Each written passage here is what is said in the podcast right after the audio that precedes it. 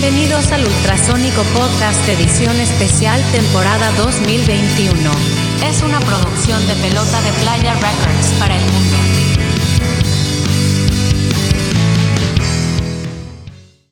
Bienvenidos al podcast, Ultrasónico Podcast número 62. ¡Salud! Saluditos, señores. Bienvenidos al podcast. Regresamos después de unas merecidas vacaciones. Ya no me acordaba cómo es este rollo.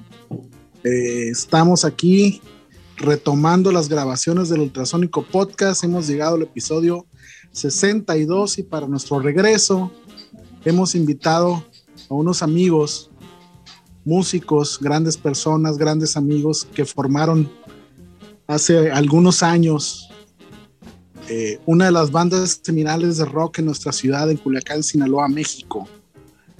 Tenemos con nosotros a Santos Degollados. Yeah. Pero antes, Eh, bueno, a la, a la mitad. pero Me sí, bueno, que ponían aplausos o algo así. Claro, de No, hecho, si lo pues- ponemos en postproducción. Claro. po- podemos poner risas grabadas si te complace, pero antes eh, me presento, soy Yossi Mesa, el vaquero porno, bendito sea Dios, no lo dejamos entrar a la sesión de hoy, está ausente y por lo tanto mando cámaras y micrófonos hasta los aposentos de la mansión de don Miguel Gómez Llanos y Valdés. Miguel, ¿cómo estás? Muy buenas noches. ¿Qué tal, estimado Yossi? Este, bienvenidos de nueva cuenta a este espacio virtual donde estamos recuperando historias del rock and roll local de Culiacán, eh, variándole ahí un poco entre bandas de, de los noventas. Nos falta alguna banda de los ochentas, yo sé que buscar alguna, ¿no? Ah, bueno, pues y de los hay, hay que, setentas. ¿eh? hay que darle por ese lado, sí. Sale, A pero ver, hoy a vamos ver a, quién queda. Hoy vamos a platicar con los con dos de los integrantes de Santos Degollado o Santos Degollados. Ahorita nos explican ese tema del nombre. Eh, banda eh, que existió por allá en los noventas de rock. Rock, pues también ahorita nos explican bien bien el estilo de cómo lo fraguaron por ahí. Y pues bienvenidos, vamos presentando a los invitados. Está con nosotros Chava Gallegos. Adelante Chava para que te escuchen, para que ubiquen tu voz. Ah, ¿qué onda? ¿Qué onda, Miguel? ¿Qué onda, mi Yossi? ¿Qué onda, Robert? Muchas gracias a los ultrasónicos, a los ausentes también. Ahorita entró así como que de pasadita a, asustar nomás el chino.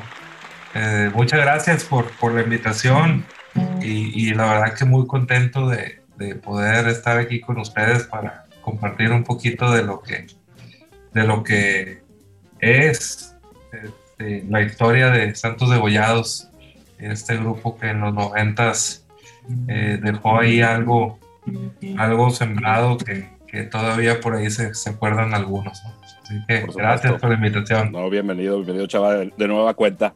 Aprovechando para recordar que tuvimos a Chava Gallegos en el episodio 33 del Ultrasónico Podcast, pero en esa ocasión hablamos de su proyecto Sal Gallegos, su proyecto solista que, que está muy padre, por ahí lo pueden checar en todas las plataformas digitales, ¿no? Hay, hay buen material ahí por escuchar.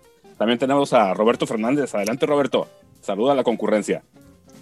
Un saludo a la concurrencia que concurre en este concurrido podcast. Este, saludos a ustedes, ya los saludé fuera del, del aire antes de, de empezar. Este, al Chava, pues últimamente lo estoy viendo mucho, pero de todas maneras le mando un beso en la boca igual que ustedes. Entonces, aquí, aquí estamos. Aquí.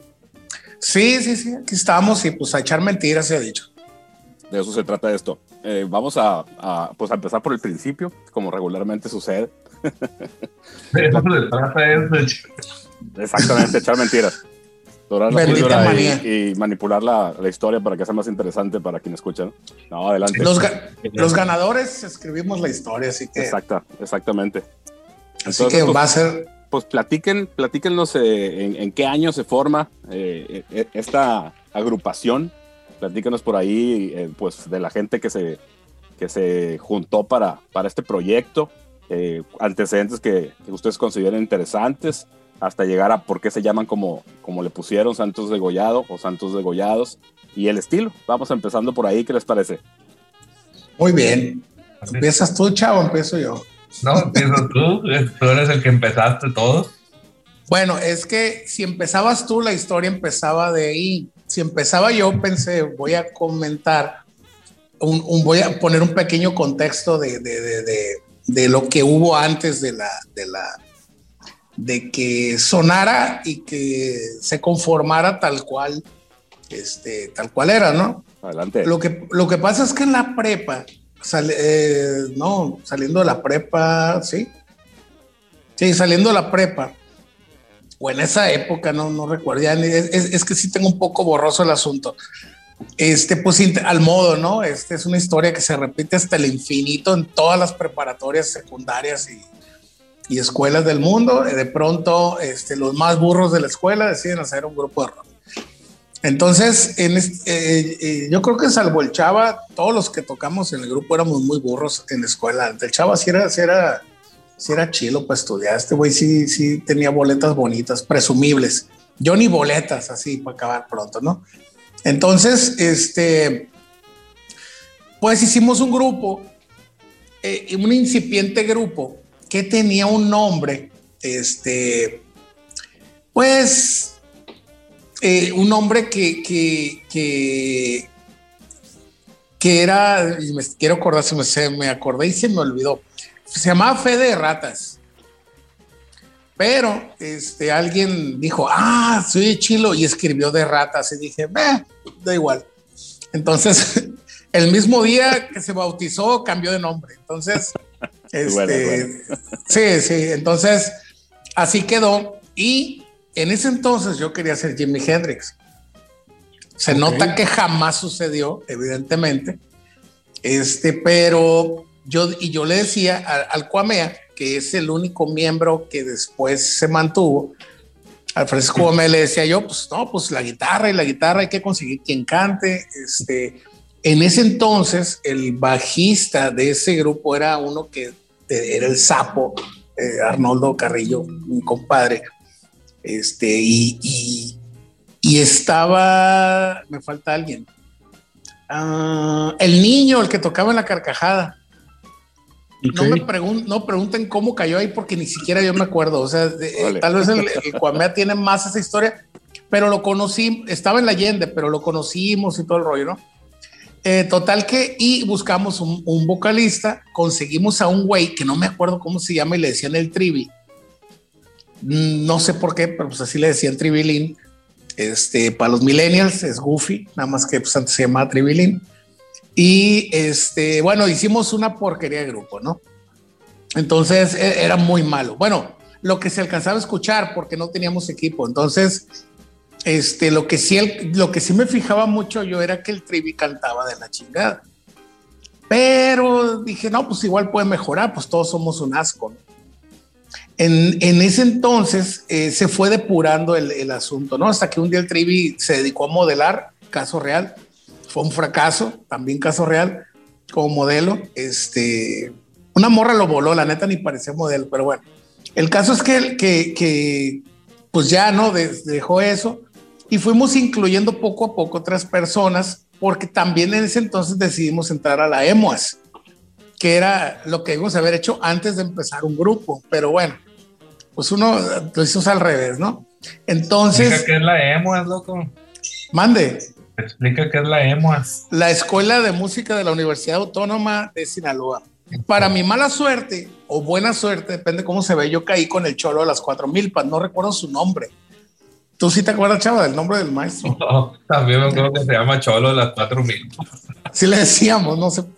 El caso es que este amigo nunca fue a clase a darnos clases. O sea, llegaba a tirar rollo rojillo y seguramente votó por el peje ahorita el vato.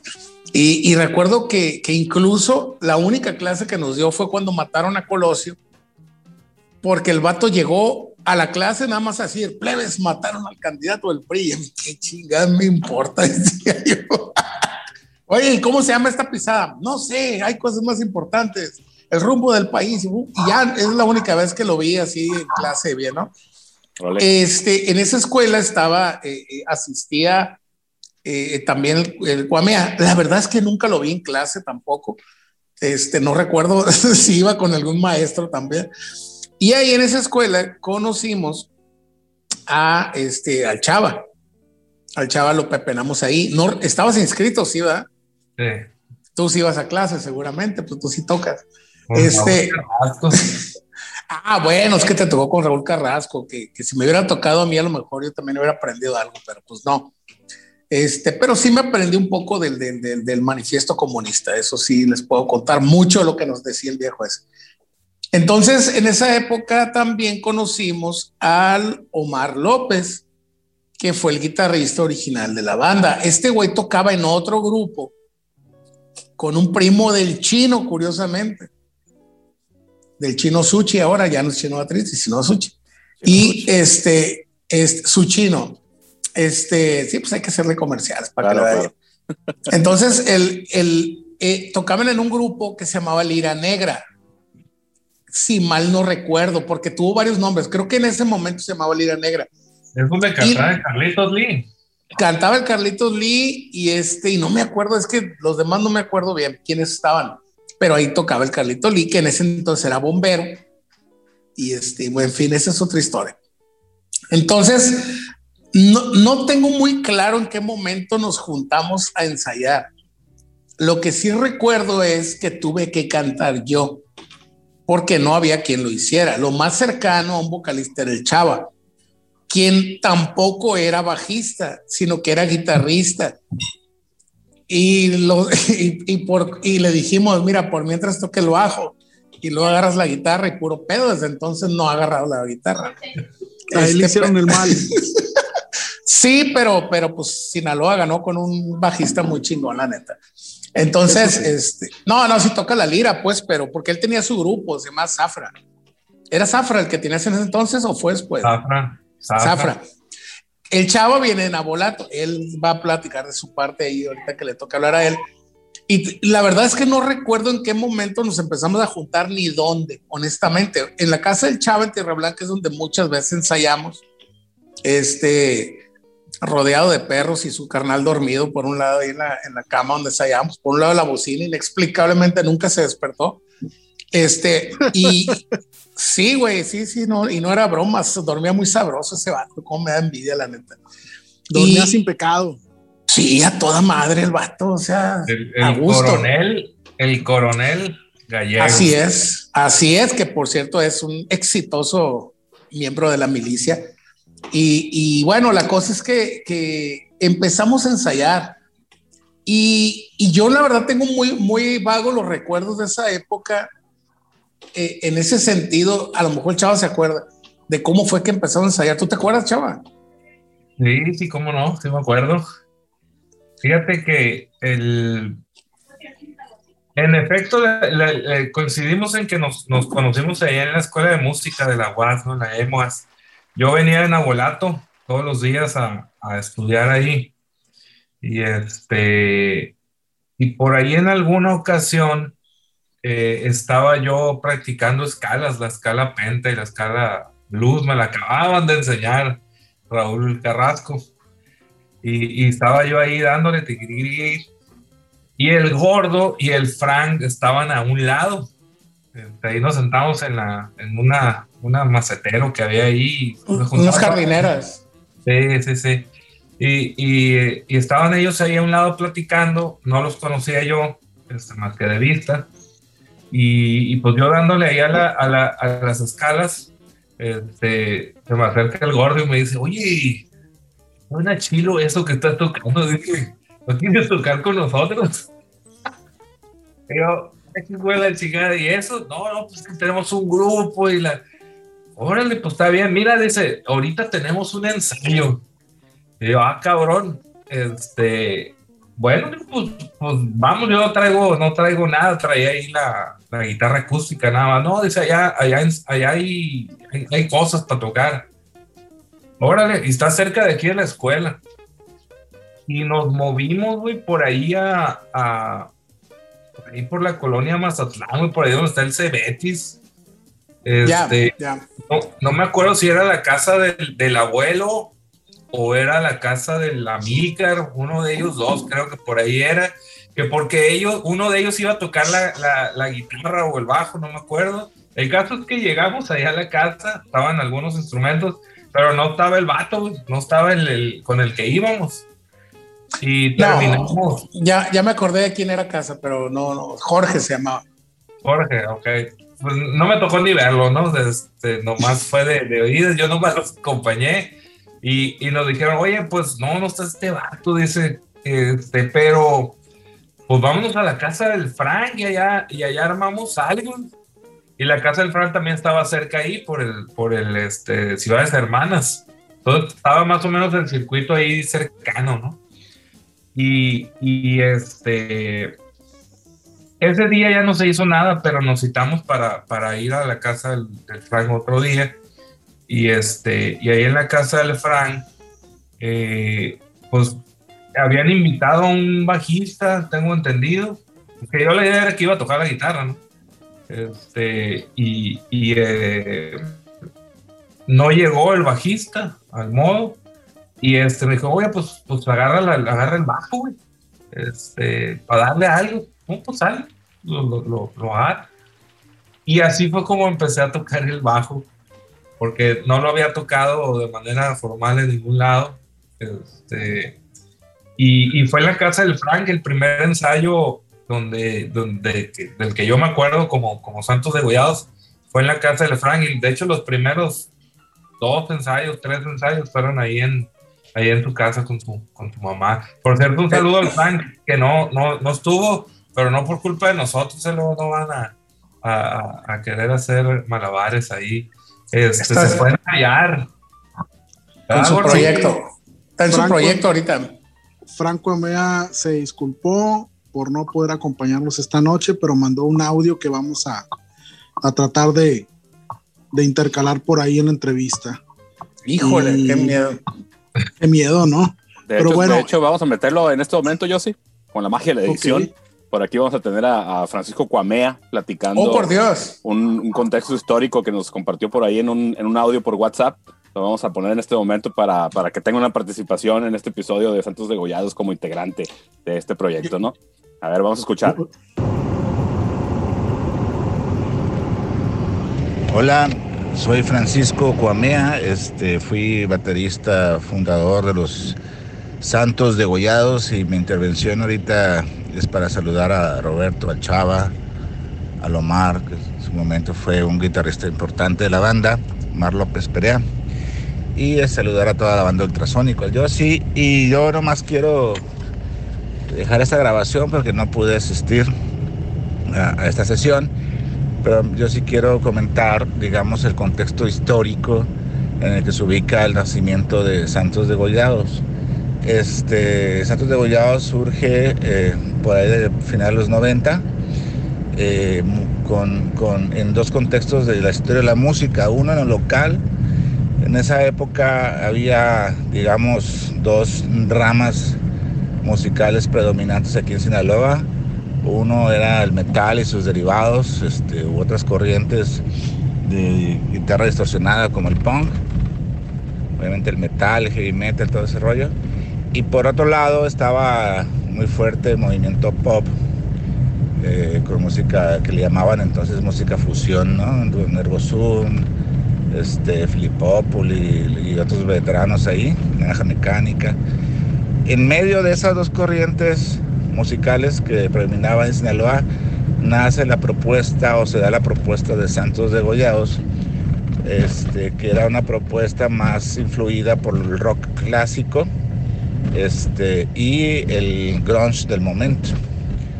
Eh, éramos músicos muy iniciados, iniciando en este rollo de la música, muy influenciados por eh, el rollo de Soundgarden, Alice in Chains, eh, Pearl Jam, por supuesto, y este y otras ondas que andaban sonando en el momento, como Danzig en particular, ¿no? Eh, y además al mismo tiempo este, tenemos una fuerte influencia porque era la música que escuchábamos de todo este rock de los 70s con Led Zeppelin, Black Sabbath y otros principalmente incluso los Doors. Esa es la música que escuchábamos en ese entonces y así fue como surgieron canciones con el estilo del riff eh, clásico del rock, con baterías muy, muy de, de, fuertes, de platillos tipo las de Black Sabbath, este, las de Dancing. Eh, y, y, yo creo que eso fue una propuesta fresca en ese momento del rock aquí en Culiacán. porque no, no, no, era, no pertenecía o no se ubicaba en ninguna de las dos corrientes musicales que predominaban, predominaban en ese entonces, como el, el metal y sus derivados y el pop, ¿no?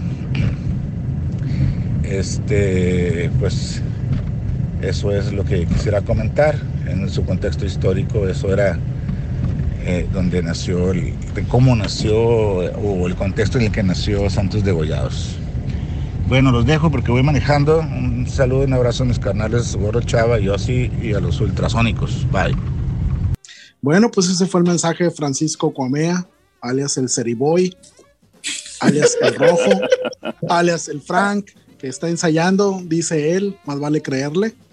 Chava, Roberto, en estos primeros ensayos, ¿qué pasaba en la banda? ¿Qué, qué, qué era lo que hacían? ¿Tocaban covers? ¿Empezaron a armar sus propias rolas? No, nunca hubo covers, de hecho. nunca hubo covers, siempre, siempre, siempre fue directo a la maldad. Fíjate que fue directo y, sabes que en ese entonces eh, yo me acuerdo, hay un músico de Culiacán cuyo nombre no voy a mencionar porque además fue una, eh, fue una referencia de cosas que yo no quería hacer. Siempre, siempre que lo vi dije, este, no, no, yo no quiero hacer eso y no lo digo en mal rollo, simplemente que yo veía cómo batallaba tocando covers y decía yo, güey, o sea, pues este güey toca bien, canta bien y, y, decía yo, ¿por qué no hace sus rolas? Finalmente batallas lo mismo, o sea, la gente le vale madre igual todo, pues, o sea, entonces como que siempre me quedó esa idea de que, de que, de que, de que tocar cover solamente eh, en otro momento tal vez y, con la mera intención de, de, de sacar lana y todo el rollo, que finalmente es lo que él hacía pero, pero eh, me dije, si algún día luego me gustaría hacerlo en otro nivel, cosa que sí sucedió, pero no con este proyecto, o sea, con otro, y con el Chava, por cierto, para acabar la chinga. Entonces, este, pero a lo que voy es que siempre fue material original porque además este, no era común que hubiera grupos de covers en la escena local. No, para nada era muy raro el que tocaba un cover y, y, alguna vez que sí llegué a escuchar que alguien lo tocaba. Es más, ¿sabes a quién recuerdo que fue el único que, que los únicos dos grupos que tocaron covers en concierto? Tal vez alguien más, pero que yo recuerdo fue Necropsy, que tocaba una, una versión rompemadres de Wild Child de los Doors. Este brutal así, death metal, muy chila, ¿no? Un saludo al Borrego, por cierto. El Borre, el Melchor, era el baterista de, de, de Necropsy, si lo conoces, yo este, y este, y el otro grupo era Heaven, que un día tocó la rola de Smells Like Teen Spirit en el, en el, en el Ágora de, de, de, del entonces de Focur, ahora sí. Este, no, la idea siempre fue componer y, además de que, de que siempre pensé yo en esta idea de, al menos yo, pues de decir, es que es lo mismo esfuerzo poner, o sea, y hasta más divertido ponerse a tocar una canción propia, que evidentemente en ese entonces tenías menos prejuicios de hacer una canción. Ahora sí te preocupa mucho decir, ay, se parece fulana rola o fulano grupo, ¿no? Pero antes te valía madre, por lo menos a mí. Y luego más que yo me quedé con esa frase de que nunca se me va a olvidar y, siempre que puedo la repito, ¿no? El que no es un hijo de nadie es un hijo de perra. Entonces, ese referente a la, a la, a la, a la influencia, pues no hay que negar la influencia, pues se va. Digo, tampoco somos ¿qué? Pues Beethoven o qué pedo, o sea, nadie, pues. Entonces, en este caso, yo creo que lo que facilitó mucho fue que no había prejuicios, ¿no? En ese sentido. El Chava venía de, de, su rollo más, más orientado a lo que es una onda así, más del pop, este, de pronto rock clásico por, por lo que tocaba allá en, en Nabolato. Era como más de ese rollo este güey. Lo mío, pues yo no tocaba ni la puerta. Entonces, este, el, el, el, el, Cuamea, pues, pues le gustaba Guns N' Roses y lo que salía en la tele en ese entonces, ¿no? Este, y ¿qué estás comiendo tú? Una torta del chavo, compa. Bueno, de huevo. Fíjate lo que, lo que es estar felizmente casado. Hijo de la chinga. Bueno, la cosa es que, este, eh, y el Omar era como abierto a, a ver qué pedo ese güey escuchaba punk, escuchaba rock clásico también. Entonces no había mucha, mucho problema pues a la hora de empatar cosas. Ok. Entonces, eh, El, lo que sí hubo problema fue que no había micrófono. Y yo, ten, y yo tenía que la... Sí, sí, sí, clásico, ¿no? Este, los bajistas y los vocalistas cagándola como siempre. Y, y que bueno, en nuestro caso el bajista no era el problema, era yo. Total que, según yo, les decía, aquí va esa parte y, y ahí le cambiaban, ¿no? Pero realmente no, no, no había micrófono, era muy, muy difícil conseguir equipo. De hecho, era un estéreo, creo, donde metíamos la voz, ya ni me acuerdo, la neta, ¿no? Que también era muy común. Claro. Este, y empezamos a montar, montamos, si mal no recuerdo, cuatro canciones que por cierto, Chavo me está acordando, es que el otro día nos estamos queriendo acordar y, y, y a medida que empecé a, a, buscar en el disco duro mental que tengo, ya muy jodido, por cierto, necesito este, meterle más RAM ya porque está cabrón. Este, me acordé de las cuatro, los nombres de las cuatro canciones que teníamos. Bueno, de tres, porque una nunca tuvo nombre. Correcto. Pero, Pero era, era, era sin nombre.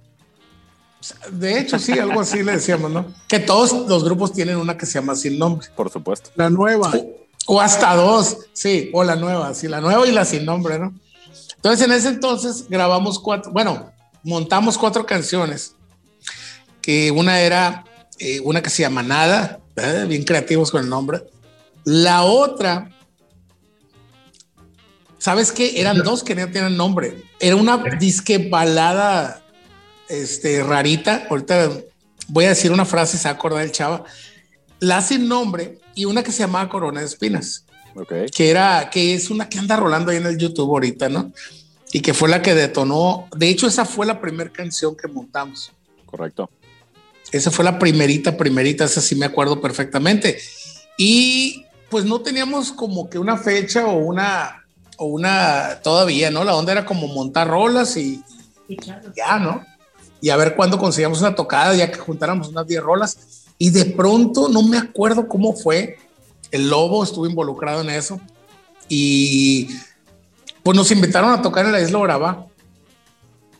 Este, en la Isla Oraba era un festival de día, era una tocada de día. Eh, no recuerdo quién tocó antes de nosotros.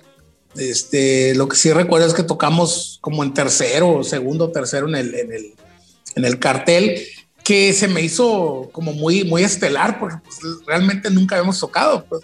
Ok. Y los grupos que tocaron antes de nosotros dije, ay, güey, ojalá no sonemos tan gacho, ¿no? Este, porque había otro detalle, yo nunca me había escuchado cantar, nunca había escuchado, no, o sea, yo sabía lo que decían las canciones, ellos no.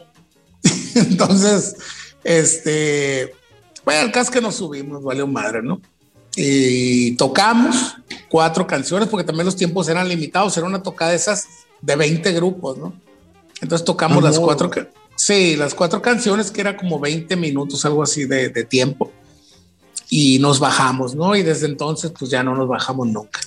Perfecto. Este, sí, eh, entonces ya de ahí pues empezó a trabajar como que, ah, o sea, sí se puede, o sea, sí.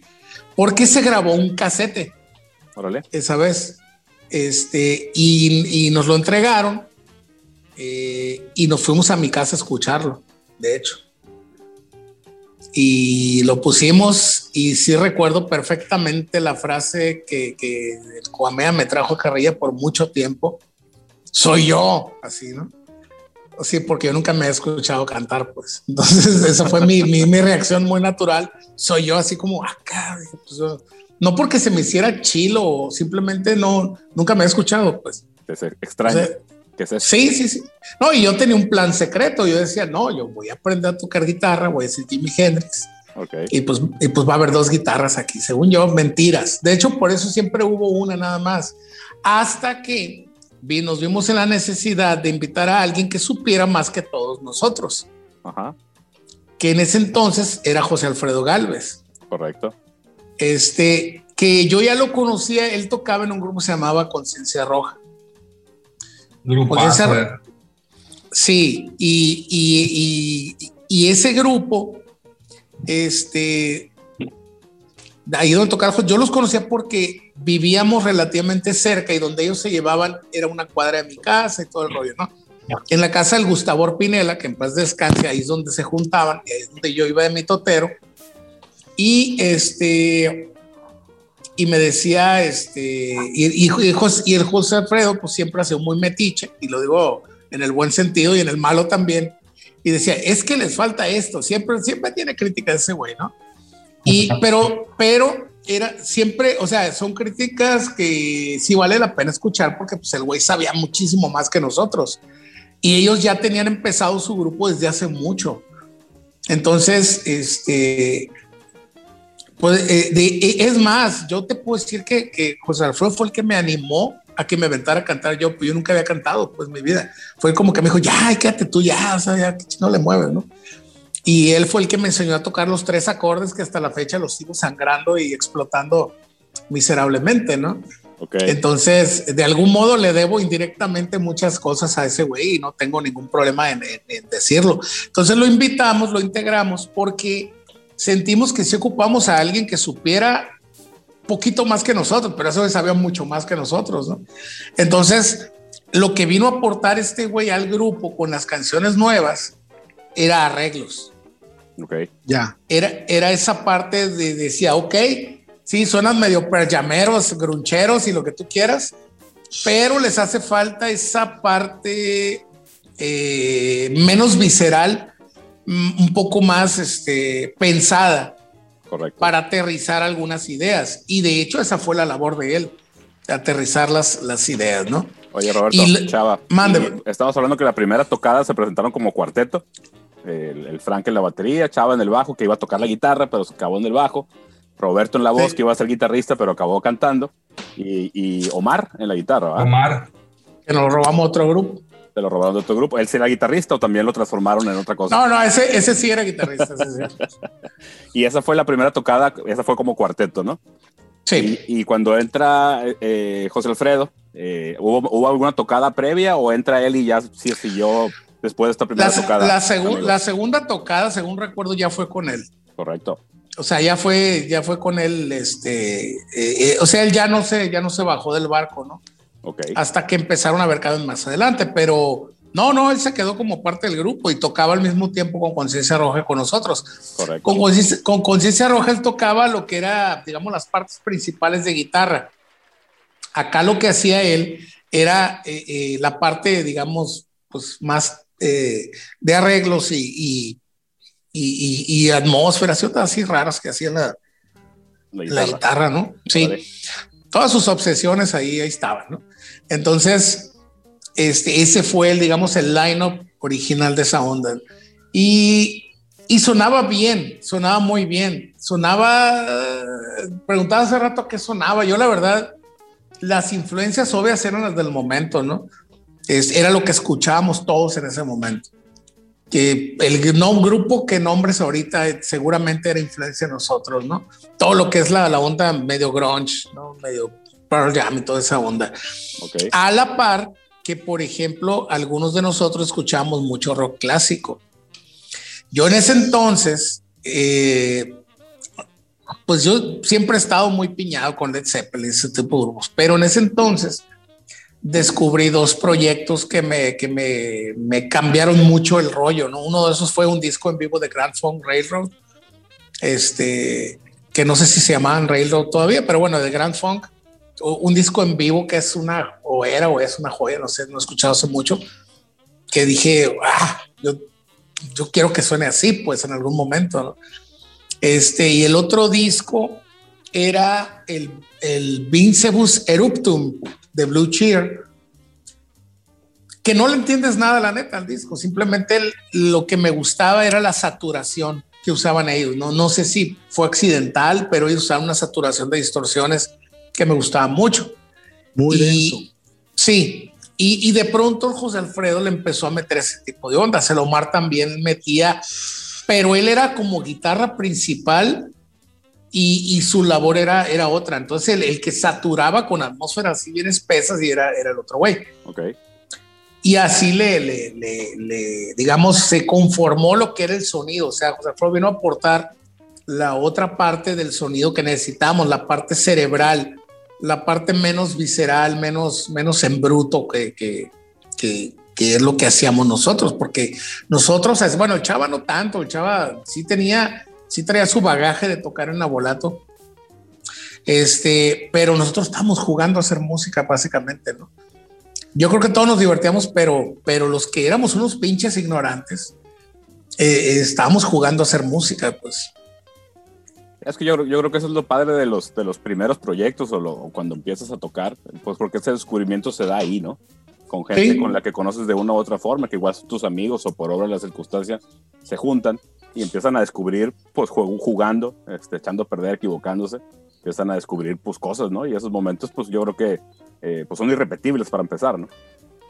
Claro, así y, es. Y llegamos, eh, bueno, ya estaban con, también con, ya como quinteto, pero el nombre, el nombre ya desde la primera tocada lo traían o, o cómo, cómo Eh, el nombre fue apresurado porque había que ponerle un nombre para esa tocada. Para esa tocada de la Isla Brava, ¿no? Ok. Que, que- que quiero precisar si no era algún toquín político, la verdad es que no me acuerdo, pero, pero no sé por qué, como que traigo, pero da igual. Que también era muy común en ese entonces, que hacían toquines políticos, ¿no? Sí, porque era cuando, Y- cuando había equipo para tocar, Ándale, sí, y todos querían tocar, la neta, por ¿no? supuesto. Entonces, eh, resulta que eh, entre mis varias obsesiones estaba una, este, siempre toda la vida las películas de luchadores, ¿no? Y, y de hecho había muchos nombres que no recuerdo ahorita, jugamos, creo que si te acuerdas, Chava, que un día hicimos una criba de nombres, ¿verdad? Pues el nombre que yo me acuerdo era el Fede Ratas, ¿no? Fede Sí, Ratas que- era, era el, el, el previo, la verdad no me acuerdo si, si, si hubo algún otro intermedio. Pues la cosa es que en ese entonces, en, en un extraordinario de historia que estaba haciendo yo, me aparece el nombre de Santos Degollado. Y dije yo, ah, qué perro nombre. Dije, esto, esto parece mentiras, ¿no? Entonces ya me di cuenta que el, el general este, José Nemesio Francisco Degollado Sánchez era un, este, de, de acá, liberal, político, etcétera, etcétera, ¿no? Y dije yo, qué loco, el vato se llama Nemesio y le pusieron Santos porque el día que nació era, el, era algo, tenía que ver ese nombre, no sé, una cosa así. Y se me quedó ese nombre, pero no para un grupo. De hecho, me sonaba metalero. Entonces dije, ah. Eh, y me gustaba que fuera en singular, como el nombre del vato, pues. O sea, no porque tuviéramos alguna referencia con él, ¿no? A los días me topo una calle que traía ese nombre, dije, pues es como ah, serendipia mezclado con destino, ¿no? Así. Mamoncete que es uno que siempre anda viendo señales por todos lados. Señales. Pero además, curiosamente, lo que vino a refrendar el nombre ni siquiera fue la calle.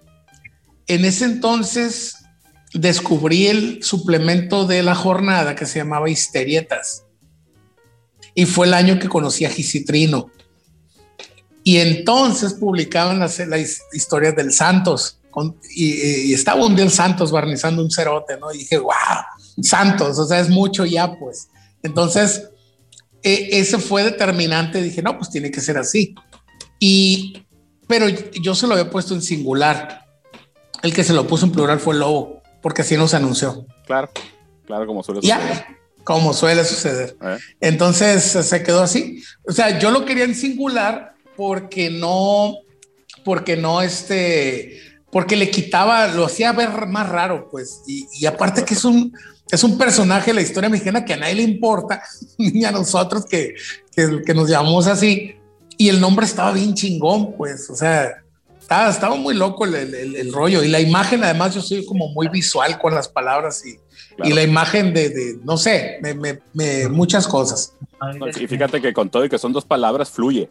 Fluye muy bien decir las dos palabras. Sí. pues. Llega un momento que hasta puedes pensar que va pegado, pues una cosa así. Sí, sí, sí, eh, totalmente, ¿no? Entonces, ese es el origen del, del nombre, ¿no? Te digo que en plural, porque pues, el lobo le- lo anunció con, con ese. Claro. Porque lo lógico era eso, de Santos, está mal escrito haber dicho, ¿no? Y, y así fue. No, claro, y son una banda de, de- de cuatro gentes, pues entonces es- es- tiene que ser en plural, pues. Así es, así es, totalmente. Oye, Roberto, y en ese entonces, ¿cuál era el contexto con las bandas en Culiacán? ¿Qué bandas estaban? ¿Cómo era el ambiente? Eh, ¿Qué pasaba? ¿Qué pasaba en ese entonces? ¿De qué año bueno, estamos hablando? ¿Te acuerdas del año? ¿Te acuerdas tú, Cher 94? Correcto. Fue el 95, debió haber sido ya 94, 95. Fueron las Eh, uno de esos dos años. Ajá. Eh, el, el contexto en ese año, este, pues yo recuerdo, por ejemplo, pues era, era tocar a huevo con el pato, con Ergo Zoom, con este, con Philip Populi, con, con grupos de punk que de pronto tocamos por alguno por ahí, no me acuerdo, ya te- tengo así muy, no, muy vago los recuerdos, pero, pero eh, María Tequila estaba en ese entonces, este, estaba, mm, bueno, estaba Zafra, porque de hecho el Chava tocaba paralelo a esto, él tenía su grupo y él tocaba también. Sí, estaba sí. Conciencia Gordo, Roja. Mande. Fíjate que, que aquí me quiero interrumpirlos porque Adelante. tengo aquí un, un documento histórico. Tómala. Eh, Toma la barbón. Tengo tres, de hecho, que, que- que guardé por muchos años. Tengo afortunadamente fotos, lástima que está medio doblado. Son periódicos este, con eh, las, las columnas que escribía el Concho Beltrán. Oh, sí, cierto, escribió algunas veces de eso. Este, y tengo casualmente la columna donde debutamos Santos Degollados. No me viene la fecha. Fíjate que está doblado el pinche papel, le tomé foto y, y este, y no, y no veo la fecha de ese, de los otros dos sí, tengo tres, tres papeles. Era Y- del y- debate, si mal no recuerdo. Así es. Sí, era el debate, así La es. generación eléctrica. Huellas de la, La generación, generación. Huellas de la eléctrica. gen- Sí, así es. Este, no sé si, si hay chance de, de pegarle una leída aquí a los Claro que sí. Adelante. La voy a leerla completa porque este, creo que vale la pena. Ya luego ahí si le quieren cortar. ahí le- No, no, no, adelante. Viene de ahí.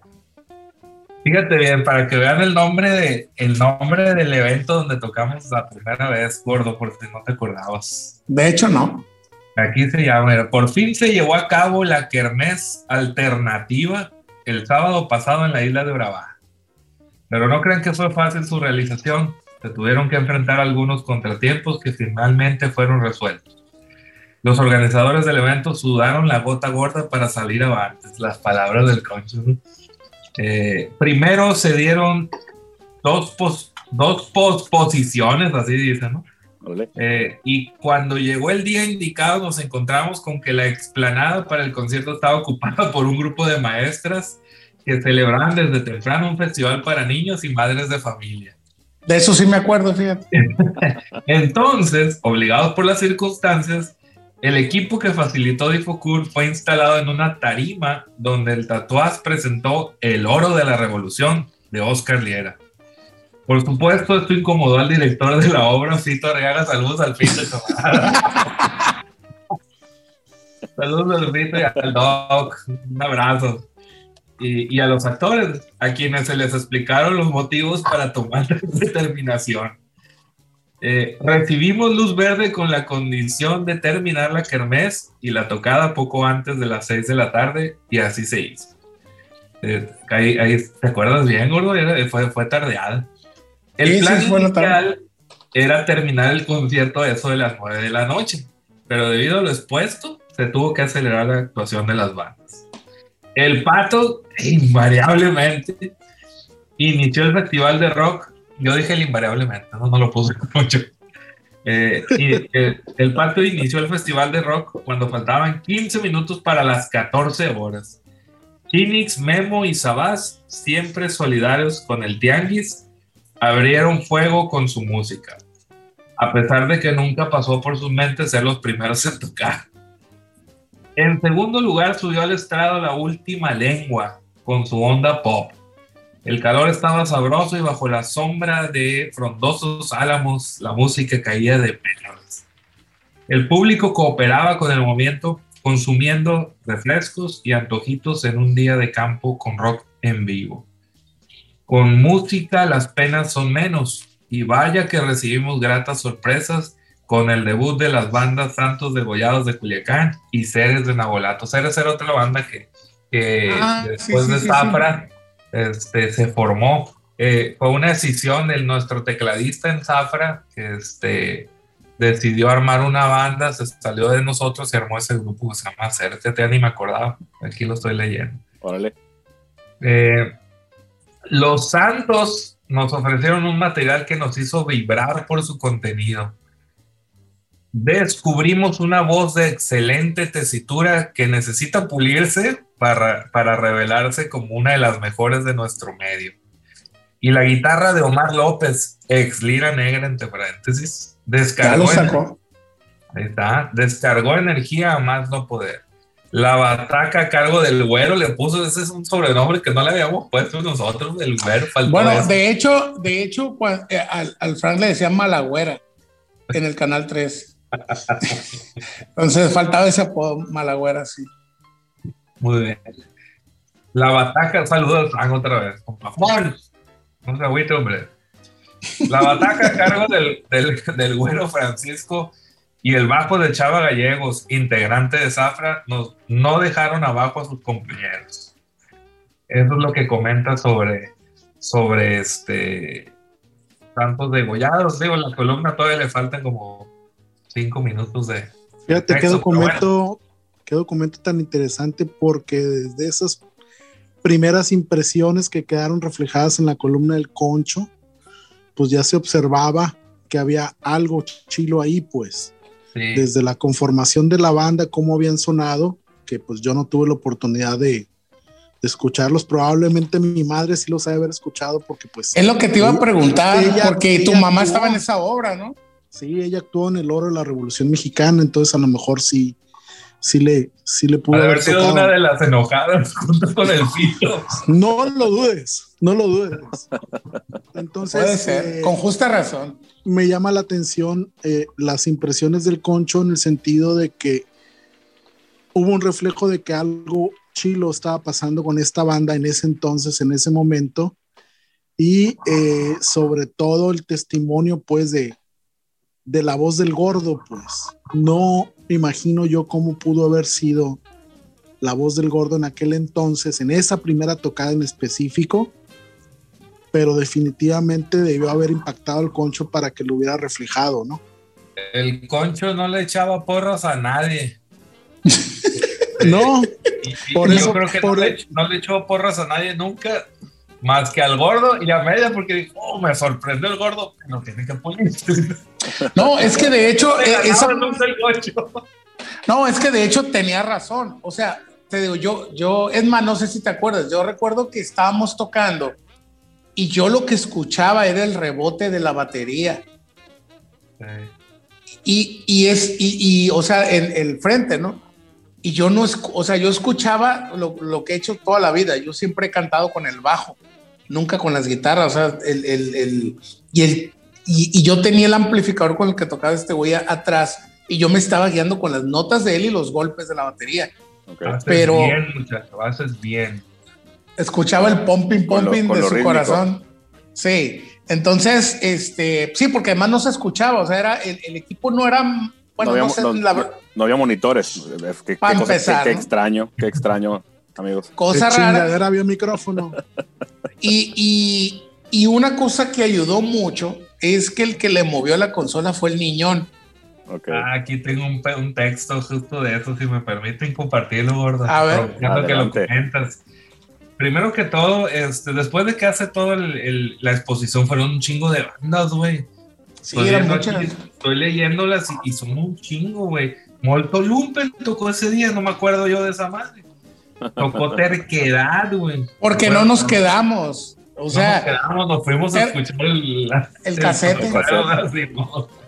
Pero bueno, a- terminando de, de- de- Fíjate que, bueno, nomás para cerrar el comentario anterior, decíamos, en, en el marco de qué tocada fue, eran los tianguis del rock que, que- que, este, armaba el concho, ¿te acuerdas de esos eventos?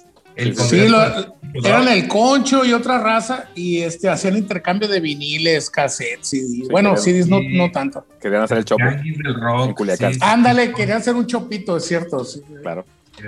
Pero bueno, eh, aquí les comparto este, lo, lo otro que dice el Concho, ya una vez terminado de, de- de comentar sobre las bandas, dice, desde aquí vaya un agradecimiento al Desarrollo Tres Ríos, a Difocur, gracias, profe, entre paréntesis, el profe Castañeda, se acordarán de él, ¿no? claro. En paz descanse, Sí. ya se murió.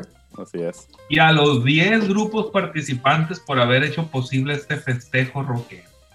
A quienes asistieron, prometemos que la siguiente tocada saldrá mejor. Y al Tato hace una disculpa por, por haber ocupado un escenario ya montado. A los que pusieron su granito de arena en la organización, como Saúl, el lobo, el Pechas, el Pechas, güey, andaba ahí, el Fofo, el Niñón, el Chalío y otros. El Chalío no me acuerdo de ese cabrón. Y otros, sí. muchas gracias. El La Chalío era, eh, era hermano del Jero, creo. Ah, ok, ok. Desde las ganancias obtenidas servirán para continuar organizando conciertos que esperamos se pongan mejor con invitados especiales. Con grupos que sí toquen bien. Ya ándale, no me vale faltó decir eso.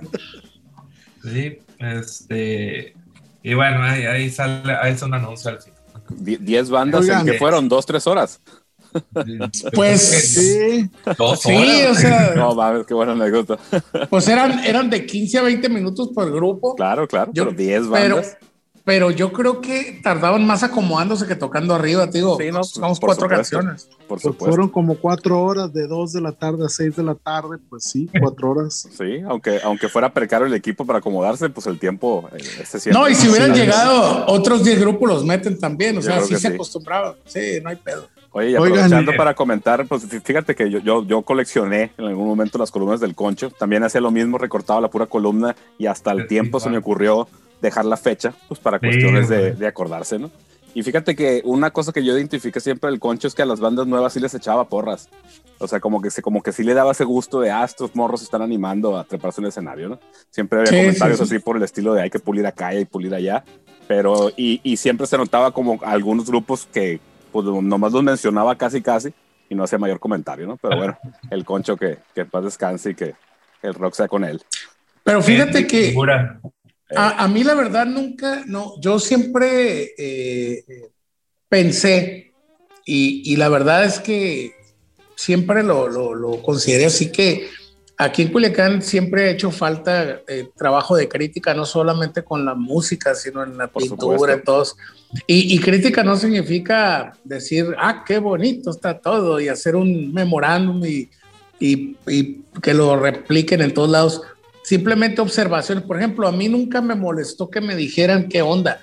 Claro. No, era, no era agradable, aunque eso del concho a mí no me molestó porque realmente eh, eh, lo que dijo era cierto. O sea, tenía que pulir. Era la premisa en mi vida que agarraba un micrófono para empezar. ¿no? Ok. Em- empezando por ese pequeñísimo de- detalle. Entonces, este, no, pues me fue bien, de hecho, ¿no? Pero, por ejemplo, eh, sí hace mucha falta, siempre hizo mucha falta eso, ¿no? Y yo me acuerdo que ese tipo de críticas, hablando, respondiendo también un poco lo que decía el Yossi, también se hacían en las, en las pedas de los rockeros, pues ahí los intercambios de, de las tocadas, este, algunos eran muy pinche doble cara, ¿no? Pero, pero había otros que se les agradecía la, la opinión. Este, y, siempre hubo comentarios de que, eh, güey, sonaron bien gacho, o sea, entre todo mundo, pues entonces se agradecía mucho ese tipo de, de, intercambios de, de, opiniones y de experiencias. Y, de algún modo, aunque en el momento resulte incómodo y a veces hubiera terminado en fregazos, este, finalmente, pues construía un poco de lo que era la, la, porque por ejemplo, aquí nunca, eh, al menos en esa época, eh, pues los que eran como los papás de todos pues eran el Polo y su banda, ¿no? Era como los veíamos como muy lejos de nosotros, todo el mundo, no sé, como, no, pues, estos güeyes se tienen tocando desde el 85, quién sabe desde cuándo, ¿no? Y, y, y, de algún modo se mantuvieron ahí todavía, incluso después de que todo el mundo dejamos los proyectos. Todavía anda el polo ahí, creo que se presentó hace un año, dos años con Nergosum, y está chilo, la neta, pues entonces. Me tocó ir a la presentación, estuvo chilo. Sí, entonces, entonces, o sea, era. era Saludos, eh, compa Polo. Eh, un saludo para el polo. O sea, era, era como muy necesario ese tipo de, de, de, de, intercambios que a veces te digo, puede resultar hasta mala leche, pero estuvo bien. Porque yo sí recuerdo haber sacado algunas cosas, algunas este, buenas experiencias y, y, que de algún modo nutrieron el proyecto de, muchas de esas borracheras, ¿no? Claro. Okay. Es que fíjate Una... que la, la, crítica y eso, pues como que tenía que ser parte de, o, o lo que giraba alrededor de la música, para que en, en verdad existiera el ecosistema eh, que pues conocemos de escenas de otros países y otros momentos, ¿no? Adelante, yo sí. Sí, les quería preguntar, como banda Nobel en aquel entonces, con su primera tocada y una reseña en el periódico de parte del Concho, y, y esta experiencia de subirse al escenario y de cantar por primera vez y de tocar por primera vez como banda, eh, por lo que se entiende de la reseña del Concho, pues les fue bastante bien, ¿no? Eh, ¿Qué impacto tuvo esa primera tocada en ustedes para seguir eh, haciendo música? Chao. Fíjate que yo, yo la verdad digo, tenía la experiencia de Zafra, donde a mí me tocaba ser el frontman, ¿no? Este, y la verdad que, que cuando empecé a tocar con Santos Degollados, eh, eh, experimenté la música de manera muy diferente. Una porque Zafra sí tocaba covers, ¿eh? de hecho era, era el grueso de, de, la música que tocábamos, era cover, nosotros viniendo de Nabolato, teníamos la idea de que para poder ganarnos el derecho de tocar rolas propias, primero teníamos que tocar covers y bien tocados. E, e, ese, ese, era, así nos imaginábamos nosotros, ¿no? Este, uh -huh. La mayoría de las bandas de Nabolato nunca, nunca salieron de Nabolato como para, para poder eh, eh, probarse erróneos con este pensamiento, pero cuando nosotros empezamos a venir a, a Culiacán y nos dimos, nos damos cuenta que todo el mundo era al revés, pues el cotorreo, ¿no? Era, era tocar puras rolas propias y nadie tocaba covers, ¿no? Sin embargo, este, de alguna manera, no sé si por ser de Nabolato nos tuvieron algo de, de, de piedad aquí en, en, los foros, porque, porque, porque tocábamos covers y la raza jalaba con nosotros, ¿no? Este, y, y bueno, tocamos también algunas rolas propias, pero en lo personal te digo, cuando empecé a tocar con Santos Degollados, eh, eh, sentí la música muy diferente porque, porque una eh, era, era un, creo yo, un sentimiento más puro, era, era, era sacar lo que traías y, en esencia eso es el rock, pues el, el rock requiere que las personas, los que participan en un grupo, en, bueno, en cualquier proyecto musical, eh, terminen expresando lo que sienten, lo que viven, lo que son, este, algunos incluso hasta lo que aspiran ser, ¿no? Este, y, y, fíjate que todo eso lo vi, los, lo vi, lo viví, lo sentí con Santos Degollados, eh, cuando empezamos a darle, el, este, y que tocamos esa primera vez, por primera vez escuchamos al gordo, créelo o no créelo, teníamos un grupo donde el cantante no cantaba, íbamos a ensayar, ensayar y era, era armar la rola, los riffs, nos, nos basaban mucho en los riffs. Este, armábamos riffs que, que construía el gordo, el, el, entre todos los armábamos, el gordo con el Omar, el gordo nos tarareaba alguna, alguna melodía y ya lo, lo, lo buscábamos tocar en, en, la guitarra y en el bajo. Y así se armaban las rolas, ¿no? Y aquí va este pedazo y vamos a hacer do, dos vueltas y la madre, pero nunca escuchamos al pinche gordo cantar porque no, no había micrófono, cabrón. Este, pero, pero bueno, llegó la hora de la tocada, güey, y cuando saca el, el, el, el gordo la voz monstruosa que tiene en el mejor de los sentidos de la palabra, güey eh, yo la verdad quedé, quedé, este, pues, para, no quiero sonar exagerado, pero extasiado, cabrón. La neta que nunca había escuchado eso en, en, en de frente, ¿no? En, en, ningún lado. Este, y dije yo, a la, esto es rock, esto es rock y esto es lo que quiero hacer. Yo, yo, yo la verdad me, me, me entusiasmé mucho me ilusioné mucho y, y, y me dieron ganas de, de, de, seguirle dando y darle más ¿no? Ya después platicaremos lo, lo, lo, lo, que viene después, pero esta tocada a, a, mí simplemente me reafirmó el hecho de que musicalmente estábamos listos para, para hacer buen rock con un, con un estilo muy, muy personal, muy diferente de lo que se tocaba aquí en la época, ¿no? O eras metalero, o eras popero, o eras ponquero, no, no, no había una onda ahí eh, entre medio que, que, sobresaliera o que se animaran a tocar, ¿no? Este, no sé si era por, por pena quedarse entre medio, pero, pero este, nosotros eh, hicimos una música muy interesante que vale la pena reafirmar el concho lo supo, la supo escuchar y entender y lo dejó muy claro en, esa reseña. Y, tengo otra reseña luego, ¿eh? Ahorita, la, ahorita que dé una chancita y llegamos a ese momento, este, lo, lo, platicamos, pero en lo personal, e, e, esa es mi, mi, mi, postura, yo sí, a la pregunta, yo me emocioné mucho, me emocioné, me emocioné un chingo y y, y, en ese momento te lo, te lo pongo así, te lo digo gordo, yo creo que nunca te lo había dicho, pero yo definí que, que a partir de ahí yo quería hacer la música como, como el, el, este, el trabajo al que me iba a dedicar. Eh, para mí, cuando escuché lo que logramos hacer, este, yo en mi mente siempre estuvo la idea de, e, este es el grupo con el que quiero con el que quiero salir adelante y es con el que creo que podemos salir adelante y, sacar algo muy chingón. obviamente, obviamente era un poco la, la, misma, pero fíjate qué chistoso. Todo lo que me dices me, me, suena muy parecido a lo que decían los demás, ¿no? Digo palabras más, palabras menos.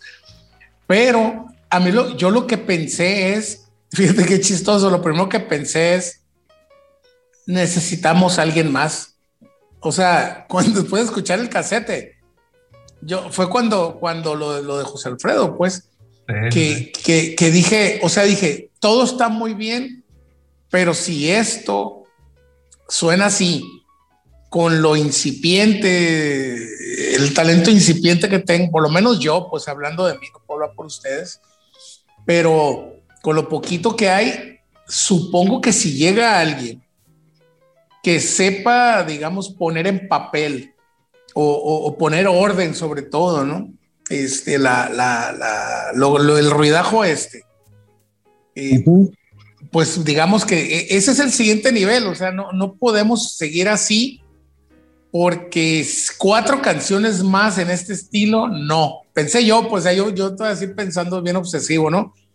Pero sí me pasó eso de decir, o sea, sí, sí, yo quiero tocar, pues obviamente dije, no, pues yo, o sea, quisiera hacer un, estilo de vida de esto, pues, que a la larga lo hice y no, o sea, eh, ya, ya la historia, ¿no? Pero, pero sí, o sea, sí te cambia mucho la perspectiva y este, y sí dices como diciendo, esta cloaca que acabo de destapar está bien onda.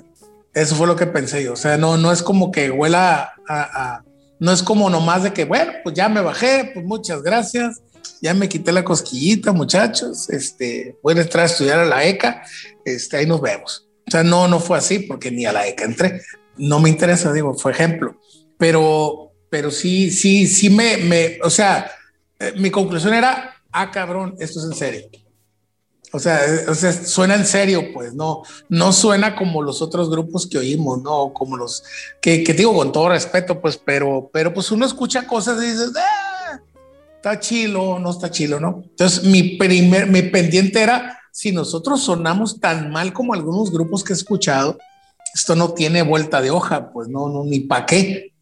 Porque así como yo no me escuchaba y ellos no me escuchaban, yo tampoco los escuchaba bien. O sea, yo sabía que había un bajo porque retumbaba, se oía la guitarra porque yo la estaba viendo y se oía ahí, ¿no? Y la batería se oía porque pues le pegaba recio este güey.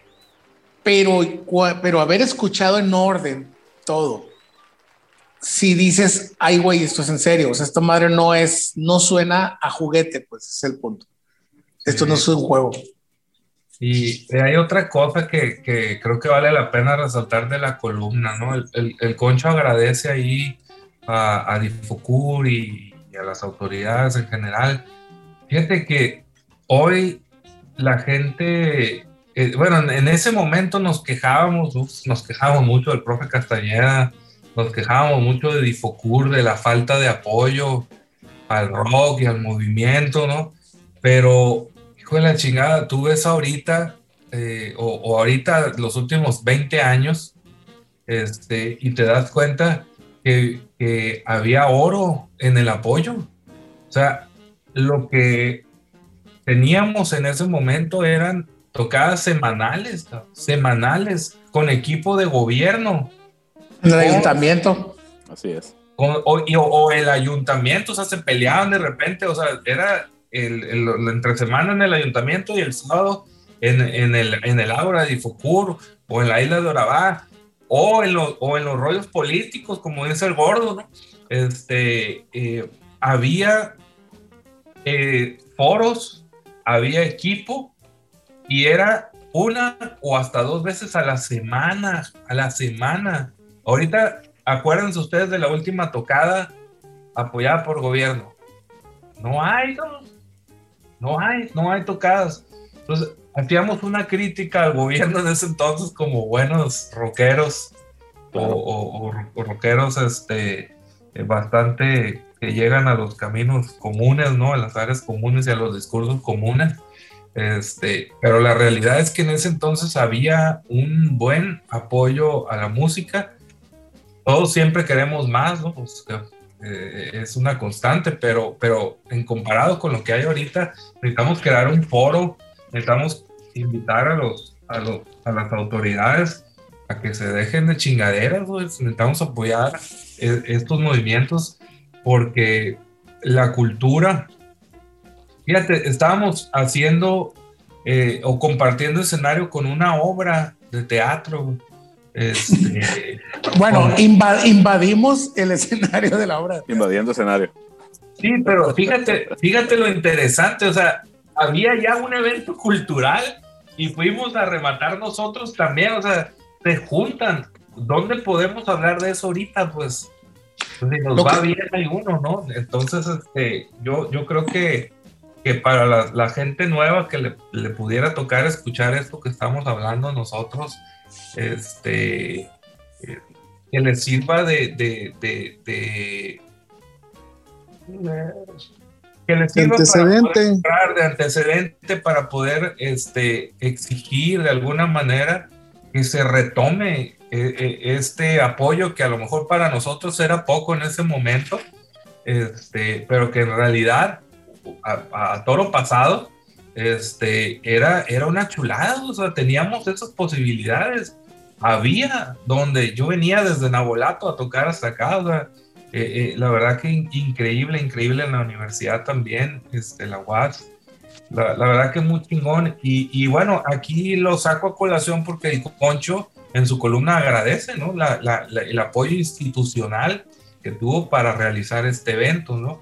Este, entonces vale la pena recordarlo, recordarlo y, pedirle a, la gente que esté involucrada ahora en la cultura que este, debe hacer un esfuerzo todavía mayor para que pueda seguir o para que pueda este, plantarse un, esquema de desarrollo de la cultura que este, nos permita a los artistas o a los aspirantes artistas locales tener escaparates.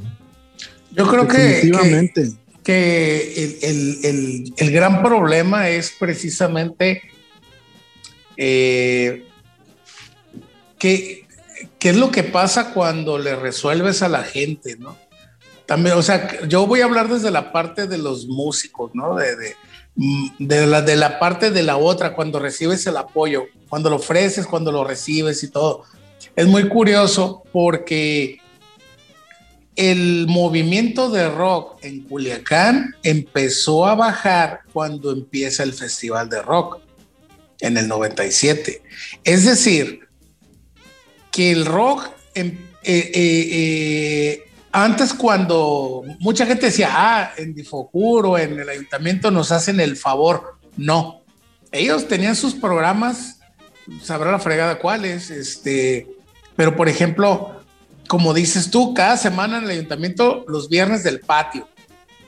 Había, ¿no? Y luego no sé cómo, luego no sé cómo le pusieron. Estuvo hasta Mercedes Socia, Silvio Rodríguez, este, León Gieco, o sea, Friego, Santa Sabina, estuvo Café Tacuba, La Maldita Vecindad.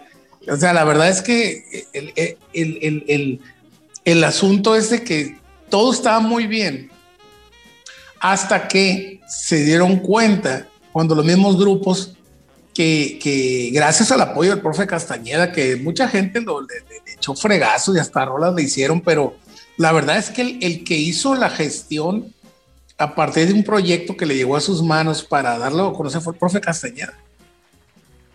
Sin, ese, sin la gestión de él ante el director en turno, que era Manjarres en ese entonces, este, el, el festival de rock no hubiera, no hubiera surgido, pero entendieron mal o entendimos mal lo que sucede cuando el gobierno empieza a absorber los movimientos culturales, los movimientos artísticos, mejor dicho.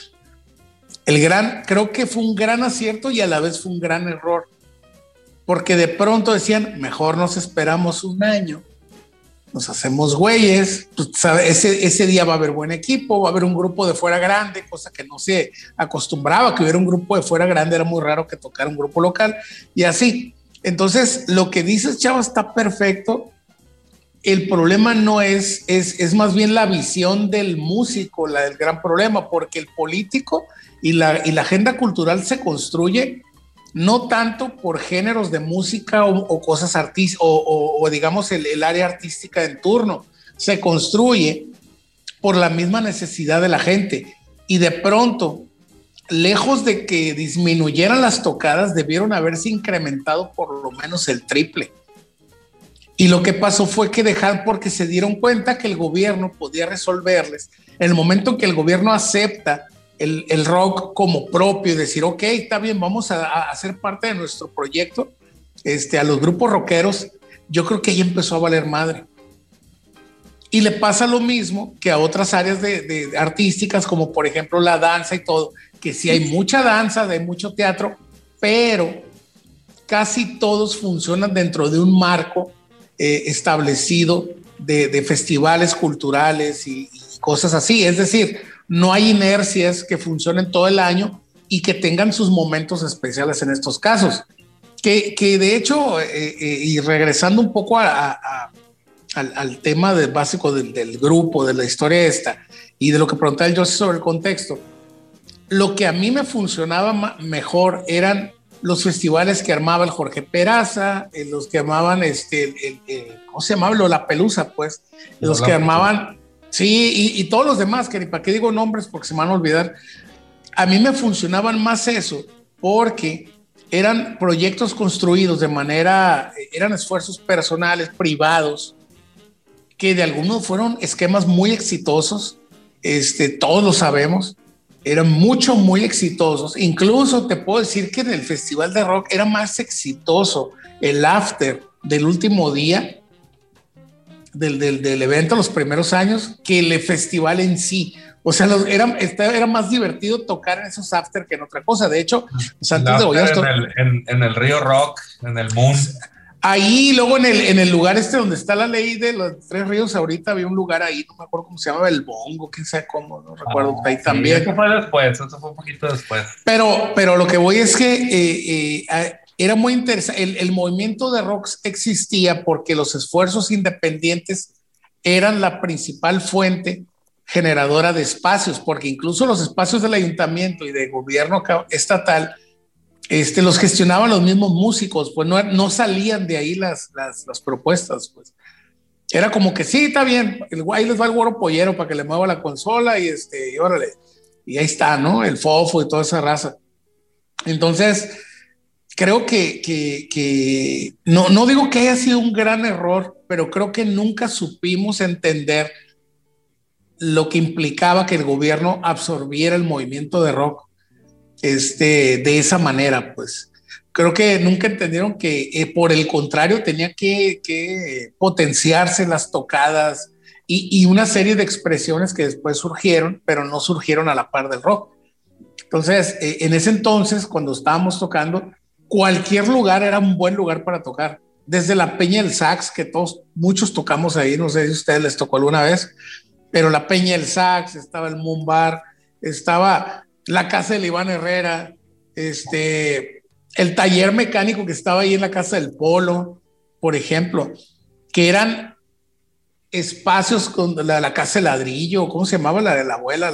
Eh, no sé, había, había, muchos espacios que incluso cobraban la, la, entrada, no eran baratos, la verdad no eran baratos, pero como que a nadie le importaba, pues. Tú sabías que ibas a llegar. La peña del sax de, de, Pedro Álvarez, ¿no? Sí, sí, sí la mencioné. Entonces, todo ese tipo de, de espacios eran esfuerzos independientes que funcionaban y que la verdad eran espacios muy dignos, que es cierto, había, no era el equipo al 100% a veces, pero, pero precisamente era lo que tenía vivo el movimiento de rock en esa etapa que estuvimos funcionando, que fue a partir del 94, creo. Entonces, he ahí la, la, situación. Sí, lo que pasa, y coincido con lo que mencionan ambos, con ambos espectros, lo que pasa es que eh, en aquel entonces es verdad que había tocadas semanales, tanto eh, organizadas por el Estado como por el municipio, y había mucha participación y mucha rotación de bandas, pero lo más importante es que había una generación de público. El público iba a las tocadas, ya fueran privadas o de gobierno, de cualquiera de los dos niveles que tenemos aquí. Y eh, se generaba pues la expectativa y la gente iba cribando qué bandas quería ver, qué bandas le gustaban, qué bandas quería conocer. Y del boca en boca, pues se iba, oye, pues fíjate que están unos cabrones que están tocando muy, muy chilo, no los conozco, pues hay que ir a verlos, ¿no? Entonces Eso te, generaba, te generaban un interés y se iba conformando un público. Yo me acuerdo incluso haber tocado en el ayuntamiento en uno de esos viernes culturales que tenían en aquel entonces lleno, lleno total, o sea, gente parada y te emocionabas porque pues si nunca habías tocado para nadie, de repente ver un espacio con público eh, abarrotando lugar y llenando los espacios, pues era muy chingón. Al momento en que, como dice el gordo, el gobierno en ambos niveles, para hablar de, nuestra ciudad, decide englobando esto en un festival, se, van suspendiendo esas tocadas semanales y el público se fue diseminando. Entonces, eso provocó que dejara de haber un movimiento con una presencia que se tenía durante todo el año y que dejara también de haber un público, porque el público, a fuerza de no recibir lo que le gusta, busca otras opciones, ¿no? Entonces, eh, necesariamente eh, muchas bandas han de haber sufrido ese, ese, ese hueco, ese hoyo generado por las mismas circunstancias de las políticas públicas de aquel entonces. Y bueno, tiene una influencia muy directa y muy palpable hoy en día con la falta de escena eh, local, porque pues es bien complicado ahora generar tocadas, a pesar de que hay mejores equipos, mejores espacios en ocasiones, pero si tú vas a gobierno, no, no, no, ya está el festival de rock. Es muy raro que, que se generen tocadas como en aquel entonces. Y así es, regresando al tema de la noche, que es la banda de, de Santos Degollados, que transitó en aquel entonces por, con toda esta serie de, de cuestiones. ¿Qué pasó después de esas primeras tocadas con ustedes, ya después con la integración de José Alfredo Galvez? ¿qué fue lo que siguió? ¿Qué fue lo que hicieron? Pues componer, o sea, dedicarnos a producir, a, componer canciones, ¿no? La, la vida eh, de tocadas de nosotros no era tan activa, pero sí nos dedicamos mucho como a estar ensayando, montando.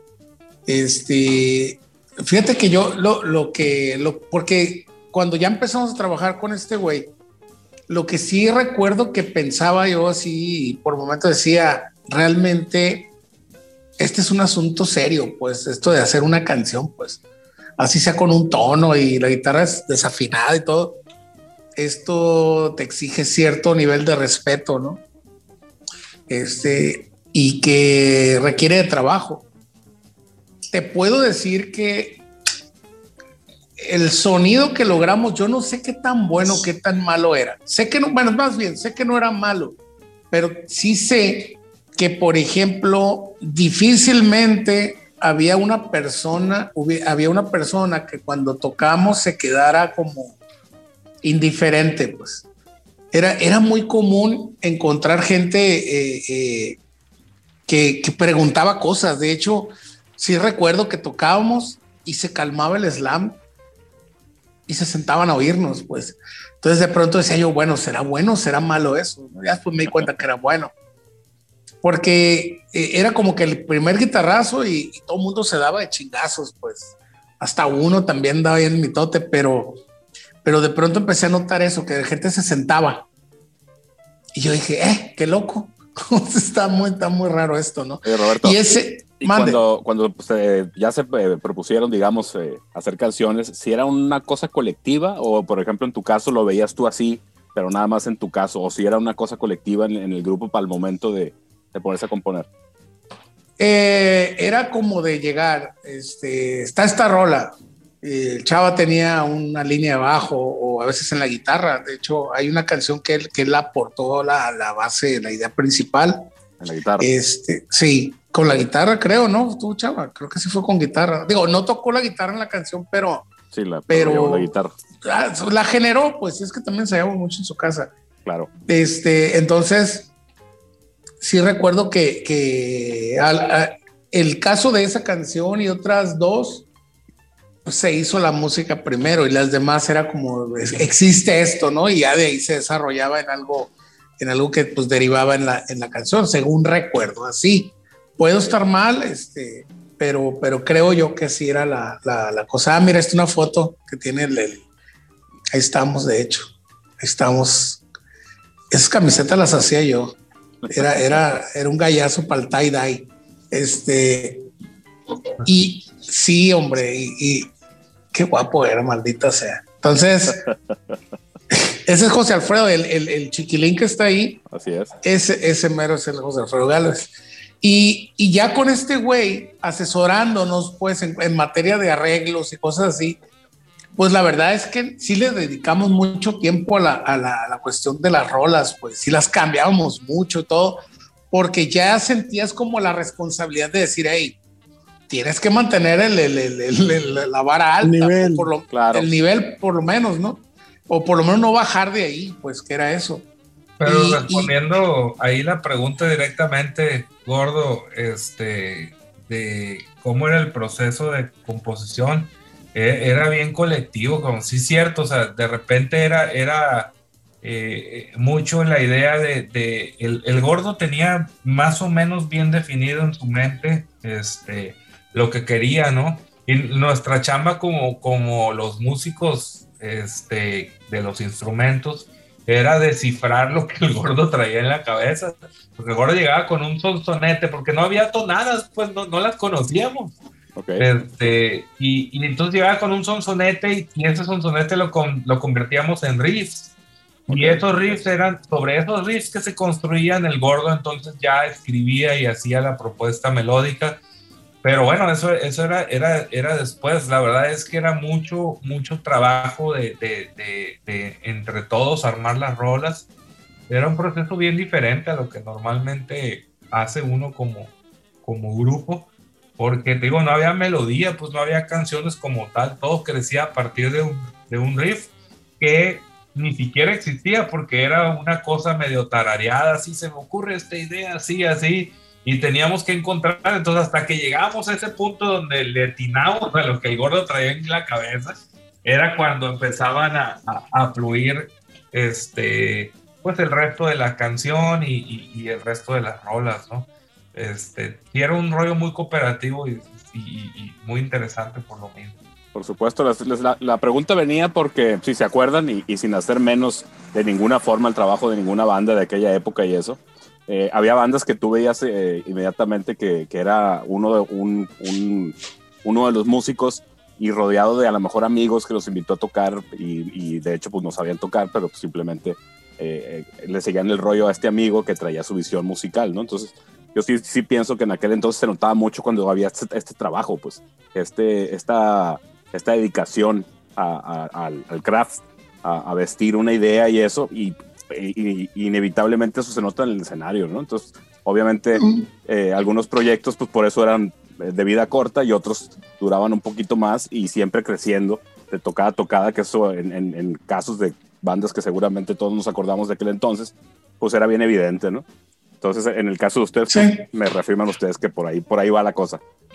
Sí, la verdad es que, eh, pues es, era, era un proceso extraño, como dice Chava, ¿no? Y así, o sea, se llegan con ideas y cosas así, y, era un esfuerzo colectivo totalmente. Eh, no, no había mucha discordia en ese sentido, fíjate que era como que, pues esto es lo que hay.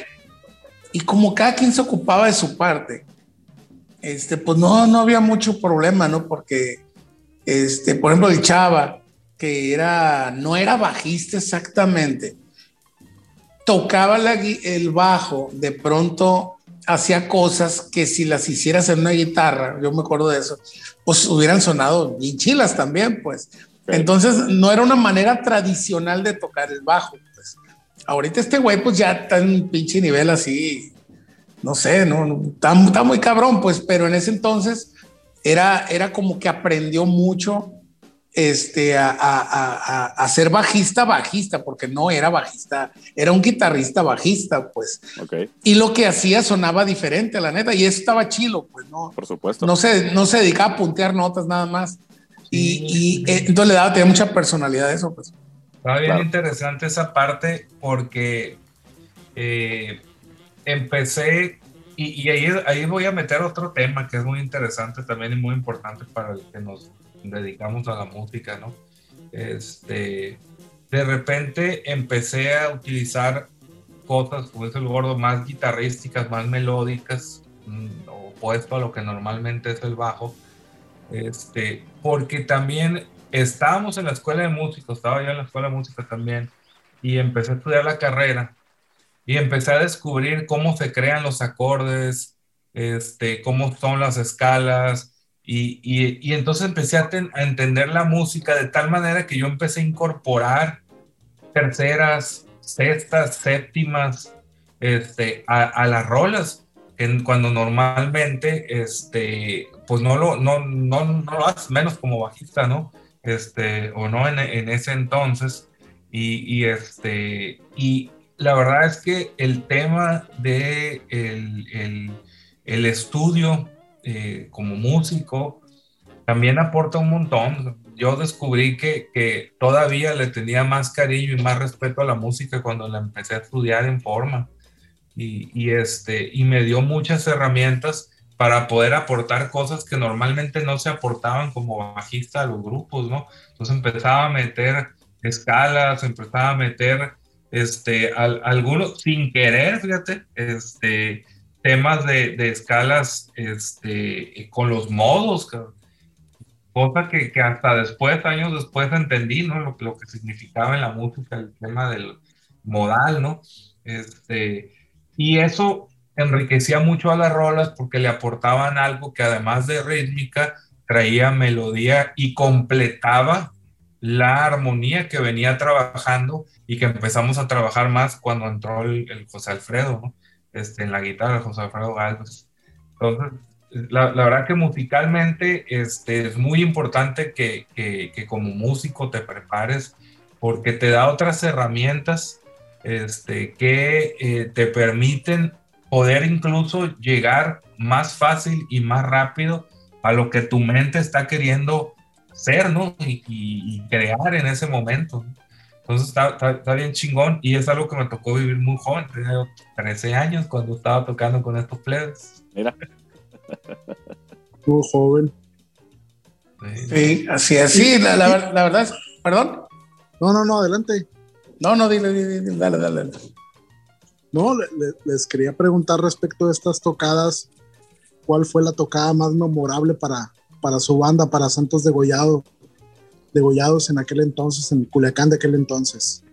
Mm, pues es que pues era difícil tocar y, pues todas, o sea, aunque la más memorable yo creo que es la primera siempre, ¿no? Porque es cuando ya te das cuenta de, cómo está el asunto, pero, pero yo creo que la primera, pero todas, o sea, todas tenían su, su chiste, pues tenían su onda y, y su ondita, como dice uno, ¿no? Entonces, eh, no, no, no te puedo hablar de, una. Este, bueno, yo me acuerdo de una, no por razones musicales, sino porque algo raro pasó ahí, pero para ese entonces el chava ya no estaba. Pero sí fue una tocada muy extraña, donde, por ejemplo, yo sí recuerdo que me subí enfermo, este, tenía una calentura así brutal. Este, Timora, yo inventé el coronavirus, me lo traje a Culiacán pero sí me acuerdo que tenía, eh, me vine, me subí a tocar inyectado de, fiebre y cochinero. Fue una tocada que organizó el Polo, curiosamente, en el Mumbar y tocó Filipopoli.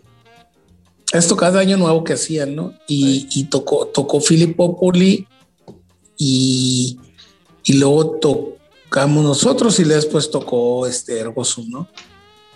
Y lo que sí me acuerdo yo es que ocurrieron cosas extrañas con el grupo, porque para ese entonces, a lo mejor me voy a brincar mucho, pero, pero por la pregunta de, de, del Josie, este, sí recuerdo, para ese entonces el grupo era un jam band, muy en la onda de lo que era, digo, no, no, toda proporción guardada, ¿no? De, lo que era eh, eh, esa onda del Grand Funk y, y del Zeppelin en vivo, que divagues eternos, ¿no? Hendrix Band of Gypsies, así. O sea, esa era la vibra de, en ese momento, ¿no? Y, y, y, solamente sabíamos que había al principio y al final de la canción, todo lo del medio era, era un jam, era un jam muy largo, muy pesado, este, psicodelia en ese sentido, ¿no? Y, y de pronto insoportable, porque esa vez tocamos cuatro canciones y nos bajaron porque ya llevábamos más de una hora tocando. Entonces era así como que, no, pues chale, ¿no? Bájese la chingada. Pero lo que me acuerdo era que el público, en especial esa vez, volvió, pasaba mucho eso. Se quedaban callados, este, pero reaccionaban muy bien. Y era, realmente esa vez era muy hipnótico, pero aquí hay una cosa muy chistosa. El bajista que tocó después del Chava, ese güey lo que hizo fue calcar lo que hacía este güey lo que hizo fue respetar la chamba porque fue algo que se le pidió. Y digamos, no te puedo decir que era mal músico porque no lo era. Eh, se llamaba Abraham, se llama, perdón, capaz que ya lo, ya lo maté con el pensamiento, ¿no? No, se llama Abraham, pero, pero este vato escuchaba mucho lo que este güey hacía. O sea, eh, se clavó mucho en lo que este güey hacía. Y aunque su estilo era muy diferente, porque el Abraham sí era bajista de toda la vida, ese güey jamás agarró una guitarra este, él continuó o intentó seguir con lo que el Chava estaba haciendo. Claro, el esquema del grupo cambió, las estructuras cambiaron, este, las rolas eran eternas, era un jam, era muy pesado, de pronto las, guitarras mucho, muy pesadas, muy ácidas. Y, y te digo, esa vez, esa tocada sí la recuerdo especialmente porque yo me perdí, no sé si eran las medicinas o, o y aparte la vibra, todo fluyó, fluyó perfectamente y de pronto ya para cuando me di cuenta ya nos estaban diciendo, hey, bájense, ya tienen como una hora tocando. Entonces dije, bueno, vamos a bajar. Y lo que pasó después es que cuando nos fuimos a sentar ahí en el pitote, se dejó venir un clicón y empezaron a preguntar muchas cosas, a hablar muchas cosas. Este, y estaban casi puros grupos locales de público fue previo a, de hecho estaban los naranjos, eh, estaban ahí en primera fila y me acuerdo perfectamente que esas platicamos con ellos, todo mundo andaba pedo, ¿no? Ahí sí no puedo, nadie se salvó esa vez, pero sí recuerdo que, que, había mucho y, fue previo que se fueron ellos, fue, fue en esas fechas que se fueron de aquí. Este, y la verdad es que eh, por el tipo de público que había, que estaba atascado, pero que eran puros grupos locales, es que esa tocada en especial la recuerdo, no como la mejor, pero sí que tuvo un efecto raro ahí, eh, eh, sobre también cómo no, me percibían por lo menos a mí la gente, ¿no? Entonces, básicamente eso, pero la que más me gusta, la que más entrañable, pues es la primera, ¿no? Es la primerita, porque además esa alineación no sé si era la mejor o la peor, lo que sea, pero una alineación este, muy chistosa, pues, porque pues, el Cuamea era un baterista limitado, yo era muy limitado vocalmente, el chava no era bajista, o sea, el, único que, que, realmente estaba cómodo en su papel era el Omar porque él siempre fue guitarrista, pues. Este, y, y, y, no, no, pues la verdad es que yo me, me siento muy afortunado, o sea, de, de, haber, de haberme topado con estos güeyes en ese momento de mi vida. Correcto. ¿Y tú, Chava? ¿Alguna tocada que te acuerdes? Sí, sí, sí. Definitivamente la, la, la, la, primera vez es inolvidable, ¿no? Pero eh, si ya hablamos de, de temas don, donde como músico me sentí más, más completo, más realizado, tengo dos, dos muy claras. Este, una tocada en Radio Watts, que incluso fue grabada ahí en, en, los, en el estudio de, de Radio Watts este, y luego una tocada en, tocada en, el, en el taller del, del no sé si del papá o del carnal del, del, del polo. Ahí por universitarios, pues ahí, por universitarios. Eh, e, esa tocada en, en, en lo, o sea, el, tema de, Radio Watts fue algo muy chingón porque nos preparamos un montón, preparamos mucho repertorio, fue en agosto de 1995 y ahorita voy a aprovechar si me dan chance otra vez de, leer, porque casualmente también tengo el, en, la columna del concho de esa tocada de Radio Was. Por supuesto. Escuchemos. Adelante. Sí, y, y, bueno, ahorita les platico de la, de la tocada ahí con el polo, pero déjenme leerles aquí lo de, lo de Radio Was. Fecha, aquí sí tengo fecha, agosto de 1995. Este, ah. Huellas de la generación eléctrica por Concepción Beltrán Leiva. Dice, hoy festivalazo de rock en el estadio universitario. Y luego, segundo eh, título, Buena Madera mostró Santos degollados en XE Me, me desdigo y, ofrezco disculpas al gran Conchis, gente, porque hace un momento dije que, que a nadie a nadie le conseguía, le concedía este, una buena reseña, este, pero qué bárbaro, vean cómo empieza la columna. Vámonos. Qué bien se escuchó el grupo local Santos Degollados el viernes pasado en el programa Refugiados en el Rock, era su programa de radio. Así es. Que transmite Radio Universidad siendo esta tan solo su segunda presentación en su corta trayectoria, fíjense, fue la segunda, no, no me acordaba yo de eso. Yo, yo sí me acordé que era la segunda, perdón, porque fue la primera vez que tocó José Alfredo ahí. O sea, es lo que nos tardamos en montar material nuevo. Y, y, de hecho, la tocada de nosotros sí fue en el 94 y fue en diciembre. Sí. O sea, ya, ya, ya, ya me coordiné las fechas. Perdón, continúa. Adelante. Ah, pasaron seis meses, siete meses, casi, no, nueve meses, de diciembre a agosto, ¿no? Y dice, siendo esta tan solo su segunda presentación en su corta trayectoria, Santos Degollados dio claras muestras de que su interés por el rock va acompañado de cualidades que nos hacen pensar en una banda que vaya más allá de simples destellos yo ni me acordaba de, de, de, estos talentos que los estoy leyendo. Eh, Salvador Gallegos, bajo y coros, ya en ese, en ese momento haciendo coros, me acuerdo que hacía la segunda. Francisco Cuamea, batería, Omar López, guitarra, Roberto Fernández, voz y José Alfredo Galvez, guitarra. Pusieron todo de su parte para que la sesión de rock por XY resultase lo mejor posible y la verdad es que sonorizada adecuadamente por ellos mismos. La tocada se desarrolló exitosamente. Ahí ya, empecé a dar yo mis pininos como, como ingeniero de audio. Órale. Este. Vuelo, fíjate un nombre gordo, aquí están los nombres de las rolas. Vuelo, Noches de Clímax, que era la del Sol Bicholo que compuse yo. Sí, me acuerdo de eso. Corona de Espinas, Nada, escarnio total de la discordia y delirio conformaron el repertorio de esa tarde. Estas seis piezas fueron suficientes para que el quinteto mostrara lo suyo en los terrenos interpretativo y composicional.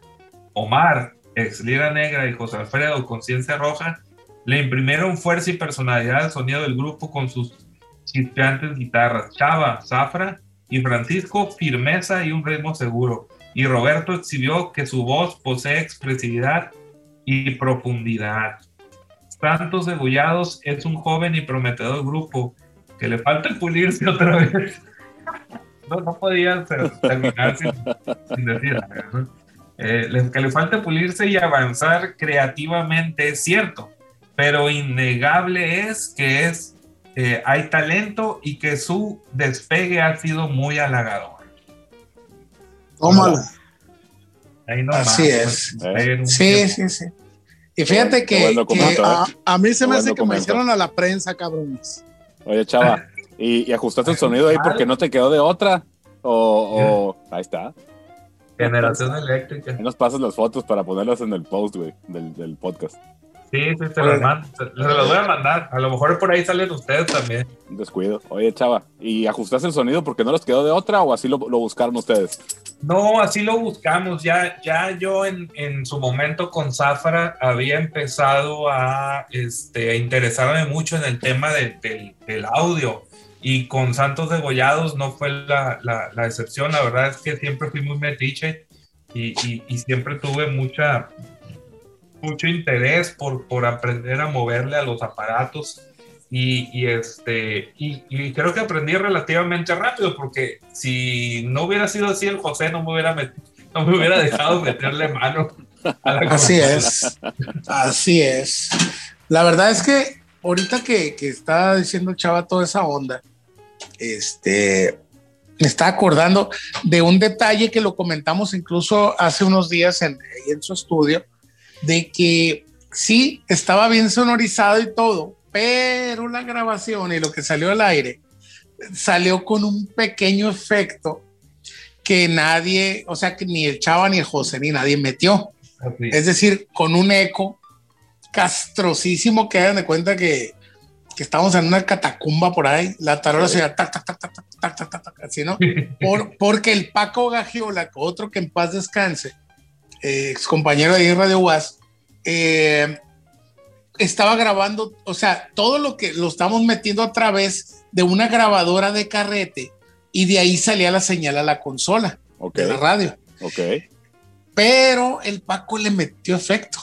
El eco.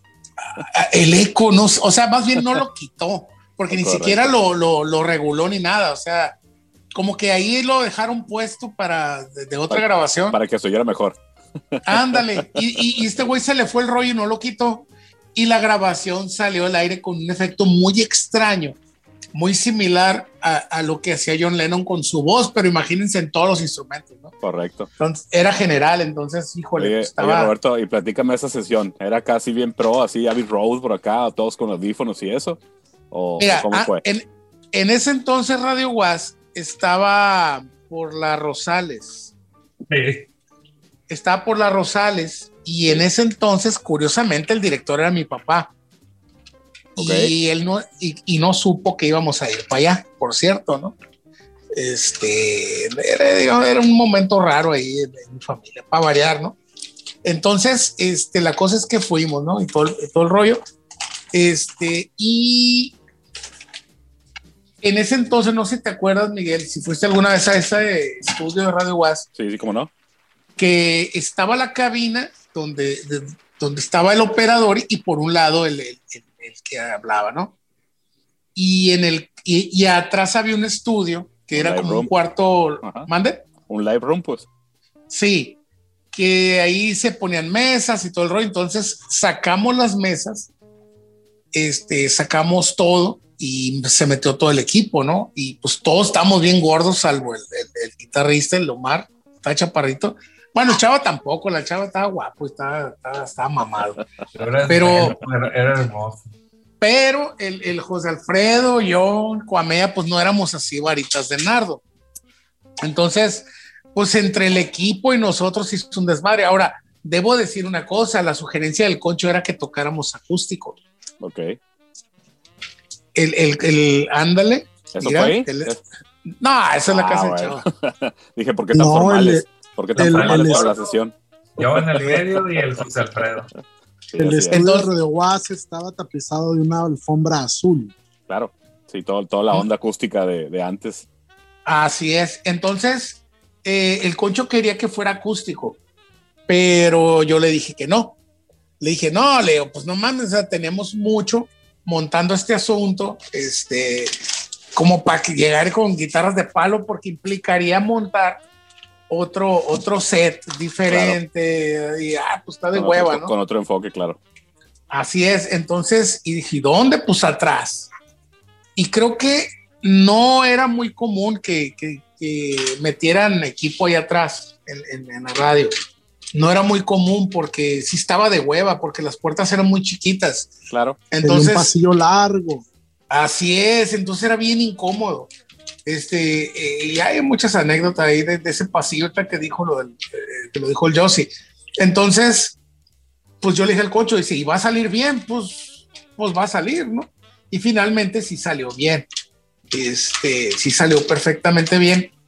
Y lo, lo más importante es que eh, cuando ensayábamos, pues sí escuchábamos, ¿no? Lo que tú quieras. Pero esa vez, por ejemplo, yo sí estaba escuchando todo cuando estábamos ahí.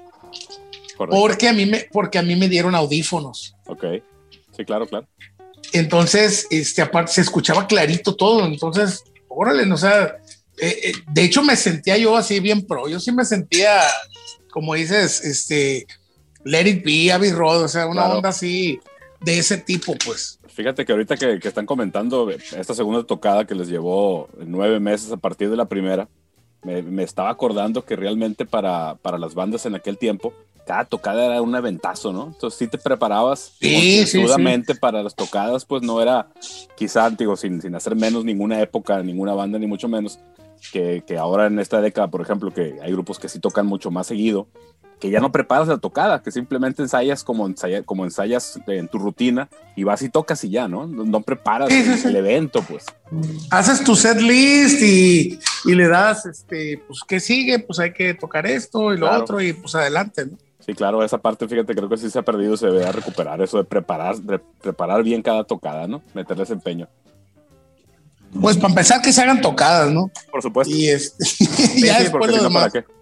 Así es, pero, pero tienes razón. Yo me acuerdo que sí era todo un evento, incluso, este, yo me acuerdo, por ejemplo, una vez eh, que yo no toqué esa vez, ¿no? Era, era, andaba de mi totero al modo, ¿no? Con otro grupo. No recuerdo cuál era, pero me acuerdo que, que era como preguntaban mucho, oye, ¿y cómo ves si hacemos esto? Y yo ni al caso, pues yo no tocaba con ellos, pero la- te sentías obligado a dar una respuesta eh, honesta, ¿no? Y decir, no, pues mira, eh, podemos hacer esto y lo otro, y, y pueden hacer esto y la fregada. Y, y porque realmente, como dices, sí era un evento, o sea, sí era algo digno de destacarse, pues. Decir, este, tal vez no se pueda tocar muy pronto, tan seguido, así que hay que aprovechar, pues. Por supuesto. Y, era, y esa era la, la, la, la vibra del rollo. La otra tocada, eh, yo recuerdo, eh, memorable para mí, fue la tocada esa en, la, en, en el taller ahí con el Polo Carrillo. Este, la verdad, esa, esa tocada la recuerdo mucho porque este, significó, eh, eh, era, un, era un, un, un lugar mucho más pequeño, o sea, habíamos tocado en, en- en- en lugares donde había un poco más, más gente, más amplios, con un sonido más grande, ¿no? Etcétera. Este, pero esa tocada la sentí muy íntima y, y la verdad que fue, este, fue después de Radio Was, definitivamente, no me acuerdo bien la fecha, pero este, se oía muy chingón el equipo, o sea, muy bien. Este, y en ese entonces empezábamos a este, ya, sí, tener las rolas bien armadas y todo, pero de repente empezamos también a, a- a meter pedacitos donde este, a, a- manera del blues y del jazz pudiésemos desarrollar ideas con solos, ¿no? Entonces, este, eh, la verdad eso no lo hacía nadie, eh, pero, pero y, y yo tampoco lo conocía como tal, ahora en el jazz lo conozco como los cuatro, los ocho, etcétera, o las partes donde te toca estudiar. Eh, en el rock no se acostumbraba, normalmente no, no, no lo hacías así, ¿no? Por lo menos a nosotros era muy diferente. Pero me, me gustó mucho esa tocada por, por esa parte, porque se sintió un poco, un poco este, más relajada en, en el sentido de, de- en el sentido musical, pues sí llevamos armado todo, pero también llevamos algunas vueltas donde, güey, échale chingazos, ¿no? Y, Ahora, te voy a interrumpir tantito y voy a explicar un detalle que estamos pasando por alto de por qué también se podían hacer esas, esas incursiones estilísticas, eh, sobre todo del blues y esas ondas. La razón era que teníamos otro baterista. Y este baterista, este, este baterista es diferente porque este güey tenía, digamos, no, no, yo nunca, es más, es un misterio dónde lo, de, de, dónde salió de baterista ese güey, Pedro, Pedro Iribe. Chanate, el saludo de Chanatón. El, el, el, Chanate era un güey que tú le decías, eh, no sé, no, no, te puedo decir que sea el mejor baterista del mundo ni el peor. Buenísimo, buenísimo. Pero, pero era un vato que tenía todo el instinto para tocar lo que sea. Entonces, por ejemplo, con él nos dimos cuenta que se podía meter en ese rollo. El Frank, por ejemplo, Cuamea era más rockero, tenía formación de rock, pues. Era, era, era muy estable en ese sentido, pero este güey no le tenía miedo a tocar, aparte que era un vato que venía a tocar con grupos norteños, uh, cumbias, este, incluso con un cumbito de jazz, según él. Yo nunca lo escuché tocando jazz, pero él decía. Buenísimo para tocar jazz también, ¿eh? sí, y años después toqué con el jazz, toqué salsa, toqué. Oh, este cabrón toca todo. Entonces, eh, eh, el, el, hecho de que se generara esa, esa posibilidad con él, pues abrió el panorama a decir, ah, o sea, además de lo que estamos haciendo, podemos hacer esto. Vale. Este, y, y ahí fue donde empezamos a, a, explotarlo, ¿no? En el buen sentido, de, de, ver las posibilidades este, estilísticas que podíamos meter ahí, como dice Chao, un poco de jazz, un poco de, de blues y, y, ondas así, pues. Tienes razón, gordo, qué chingón que lo... Y lo que no me acuerdo, lo que no me acuerdo es dónde debutó él tocando, y creo que no fue ahí hubo otra cosa antes, pues ya no me acuerdo, pero, pero porque esa fue como la cuarta, quinta vez que tocó con nosotros, no recuerdo bien, pero el, el, el, caso es que el Pedro, el Pedro tocaba con el Tony Ferrer y estaban un día ensayando en la casa del Chava, no sé por qué fregados, y habíamos quedado de ensayar ahí nosotros también, entonces llegamos y dice el Chava, el Tony pidió el paro aquí y estaba con no sé quién tocando el bajo y estaba el, el, chanate eh, en la batería. Y en eso, el Frank ya estaba para afuera, pues ya andaba con sus... estaba enamorado el muchacho. Entonces, eh, ya no sabemos qué rollo con él y toda la onda. Y me acuerdo que le, ahí mismo le dijimos, delante del Tony, hey, ¿te quieres? Debería venir a tocar con nosotros. Y dijo que sí, el cabrón. O sea, lo mandó a la chingada ahí delante. Digo que sí. Un saludo a Tony Ferrer, camarada, ¿qué onda? Un saludo al Tony. Tenía, tenía que aparecer sí. el, el, momento del pirateo de músicos clásico y tradicional ah, sí. de Culiacán. Ah, no. Adelante. No, pero, pero no fue a espaldas de nadie, ¿no? Aclaro que no fue a espaldas de él, fue delante fue de él. Fue transparente, se debe haber sentido muy bien. Sí, sí, sí. Sí, sí es decir, oye, que, pues no se haber sentido tan mal como si de pronto hubiera llegado, oye, tenemos tocar, es que ya no toco contigo, o sea, no, no, no, ahí fue, el, ahí fue la onda, ¿no? Ahí se enteró directo. Eh, totalmente, él fue parte del, del de, él estuvo en el intercambio ahí de, de, y de la propuesta. Entonces se vino a tocar con nosotros y sí eh, nos dio otra versión del grupo, pues, eh, diferente. Con el se, se, ¿eh? ¿Cuánto tiempo estuvo tocando el chanate con ustedes? hasta que se acabó el grupo casi. ¿Cuándo se acabó el grupo? El grupo se acabó en el 98. ¿Por qué se acabó?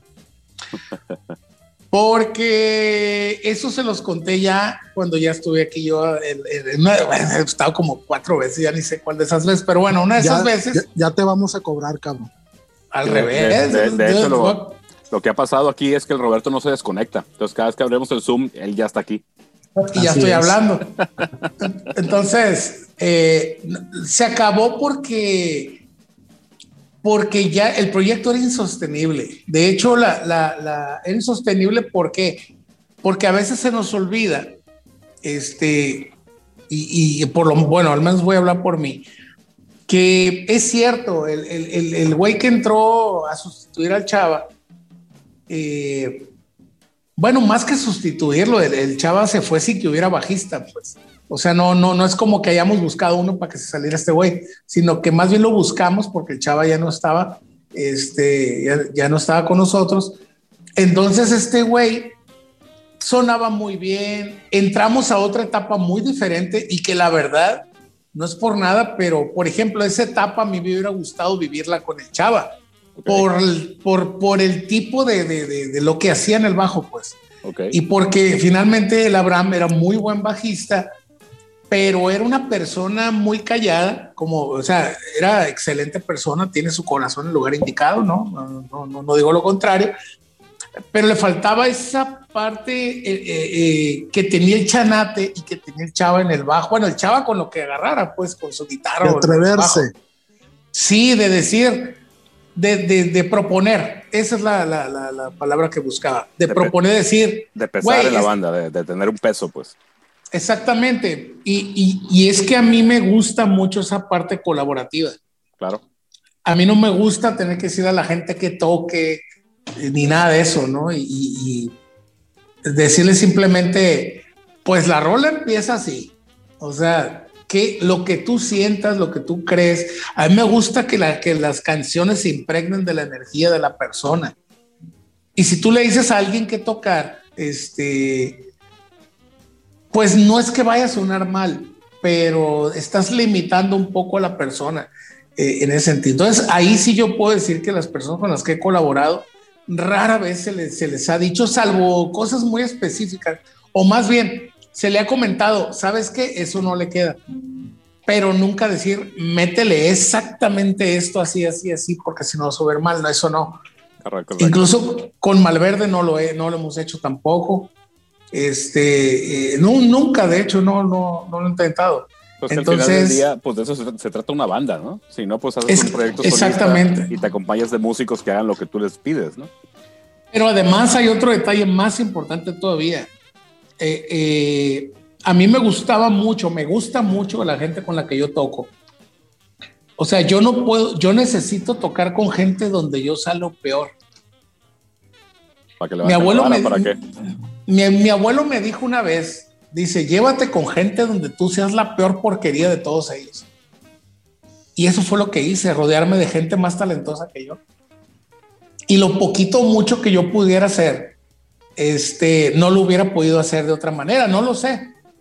Pero, o sea, digamos que eh, ha sido con personas que nos hemos entendido, que no ha habido necesidad de platicar mucho, simplemente eso es y ya y muere, pues.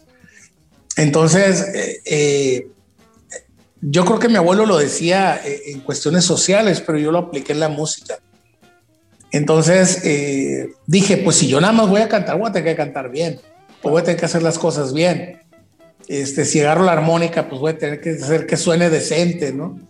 Este, y, y, así es como era. Entonces ya la parte final del grupo se estaba volviendo a decir, no, güey, o sea, esta base de bajo así, este, eh, eh, el caso de Omar eh, tuvo una etapa de punk, de, sí, muy, muy punk, que pues a mí sí me gusta el punk, escucharlo, no tocarlo. Entonces, también traía otros intereses de ese sentido, dejó al grupo, me quedé, el Abraham se salió también, me quedé con el Chanate, pero en ese entonces este güey se fue a vivir fuera de Culiacán, ha tenido muchas etapas. De hecho, hace poco apareció cual Sid Barrett y se fue igualito que Sid Barrett aquí en mi casa hace un mes, ya, ya le tengo su rola, tipo China on Crazy Diamond. Este, entonces lo que hice es, dije, bueno, voy a cerrar este, sí, este, este, este ciclo, o sea, voy a cerrarlo tocando, porque había fechas. Curiosamente, cuando se salen estos güeyes, aparecen fechas fuera de Culiacán, muchas solamente hicimos unas poquitas nada más. Este, y, y, algunas de ellas este, ya les tocó a, a, la última etapa, que realmente me hicieron el paro de tocar. O sea, no, no, era, no era como que hicimos un grupo formal para continuarlo. Y no, era como una cuestión limitada. Y el que me hizo el paro en la guitarra, eh, eh, bueno, el chava lo conoce, Julián Rodríguez. Este, en ese entonces fue cuando yo empecé a tocar covers. Él me invitó y, y yo tocaba covers a veces con él. Y le dije, güey, necesito sacar unas fechas. El guante sacó las rolas como en dos días. Está acostumbrado a sacar covers. Y las sacó tal cual eran. Pues no, no, no, no había necesidad de aportar nada. En el bajo, el que me hizo el paro fue el Chore, el Sergio Díaz. Órale. Entonces el Chore brincó este, a, a- a tocar el bajo. Y en la batería, pues le dije al Cuamer para que cerrara su, su- Pues finalmente yo empecé con él ese grupo, pues. Ok. Y dije, pues está chilo, ¿no? Cerrarlo aquí. Y la última vez que tocamos fue en Mazatlán. Tocamos con el, pat, con el pato. Eso fue eh, mm, 97, 98. No recuerdo. Ahí sí me, me Ok. falla. Pero creo que fue 98. Yo les quería Y- hacer. Ajá, ¿Mm? dime, dime. No, no, no, no, no, es que iba a corregir, pero, pero te digo, si me acuerdo ahorita, te digo bien la fecha, porque te digo, traigo cruzados los cables. Yo les quería preguntar, redondeando ya para darle salida al episodio, ya nos extendimos un poquito. No. Eh, haciendo un recuento de los episodios de este podcast, ahora que estuvimos en pausa por vacaciones, eh, de las grabaciones de estos episodios, eh, al escucharlos, Santos Degollado y ustedes en lo particular, como integrantes de esta banda, han salido mencionados por muchas otras bandas. Eh, quería preguntarles si, si en ese entonces o después fueron conscientes de la influencia que generaron en los músicos de Culiacán para que este movimiento de rock culichi, por llamarlo de alguna forma, siguiera aportando nuevos exponentes y nuevas formas de hacer música. Yo puedo responder que hace rato preguntaste, ¿no? Sobre momentos decisivos, ¿no? Este, eh, comentaba que yo aquella primera tocada para mí fue un, un, un abrir de ojos musicalmente hablando. Y yo entendí en ese momento que la banda tenía algo que no tenían el resto de las bandas de aquí de Culiacán, por lo menos no las que, las que yo había escuchado hasta ese momento, ¿no? Este, tampoco conocía todas las bandas de Culiacán, yo era de Abuelato, no me tocó vivir los inicios del rock, este, este, ya en, en- a finales de los 80s y principios de los 90s, esa parte no me tocó vivirla. Este, pero bueno, luego escuché y sí, ¿no? Pero para mí en, en- en ese momento fue un- un- una claridad este, completa y, y- y mi aspiración era, era, era dedicarme a esto con este grupo, ¿no?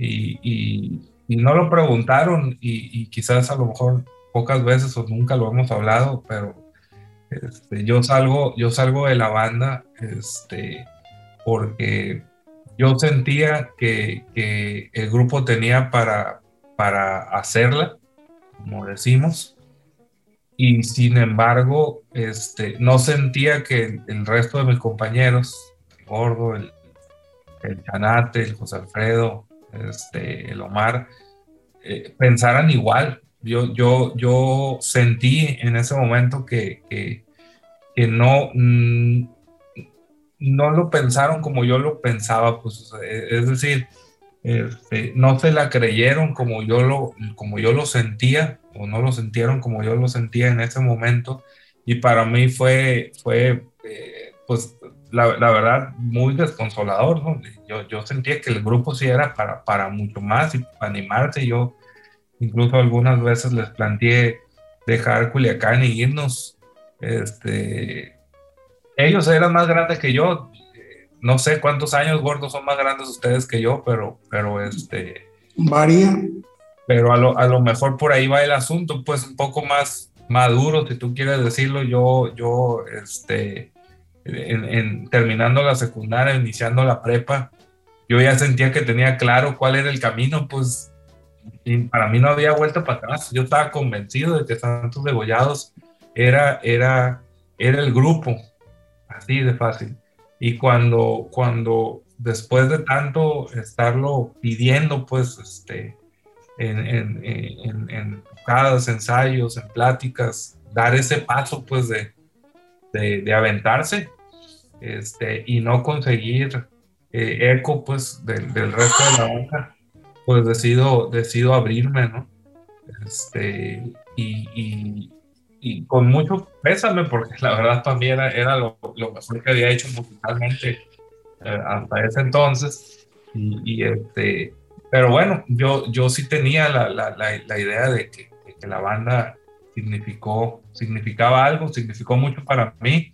Y, y, y, con el tiempo me di cuenta que significó mucho para mucha gente. La verdad, eso sí me di cuenta hasta mucho después.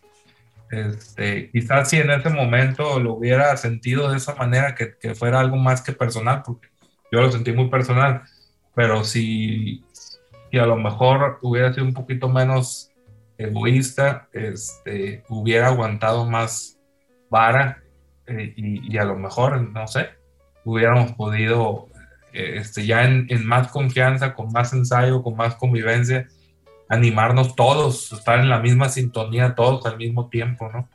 Pero bueno, no, eh, pasó así, este, y, agarramos, agarramos caminos, ya, ya explicó lo, el gordo lo que pasó con, con Santos Degollados y cómo caminaron.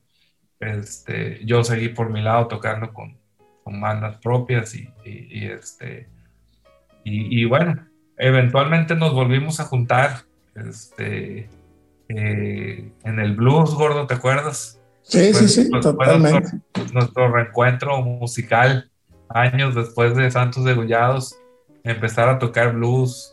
Bueno, eh, primero covers ahí en el, covers, ¿no? Un ah, tiempo. tienes razón, primero covers, tienes razón. Y luego, y luego ya después en, en, lo de la onda del blues, que de hecho fue un poco lo que a mí me, me, también me, me, empezó a mover por, por fuera de, de, que ya lo hablé alguna vez en, en, en uno de un capítulo anterior.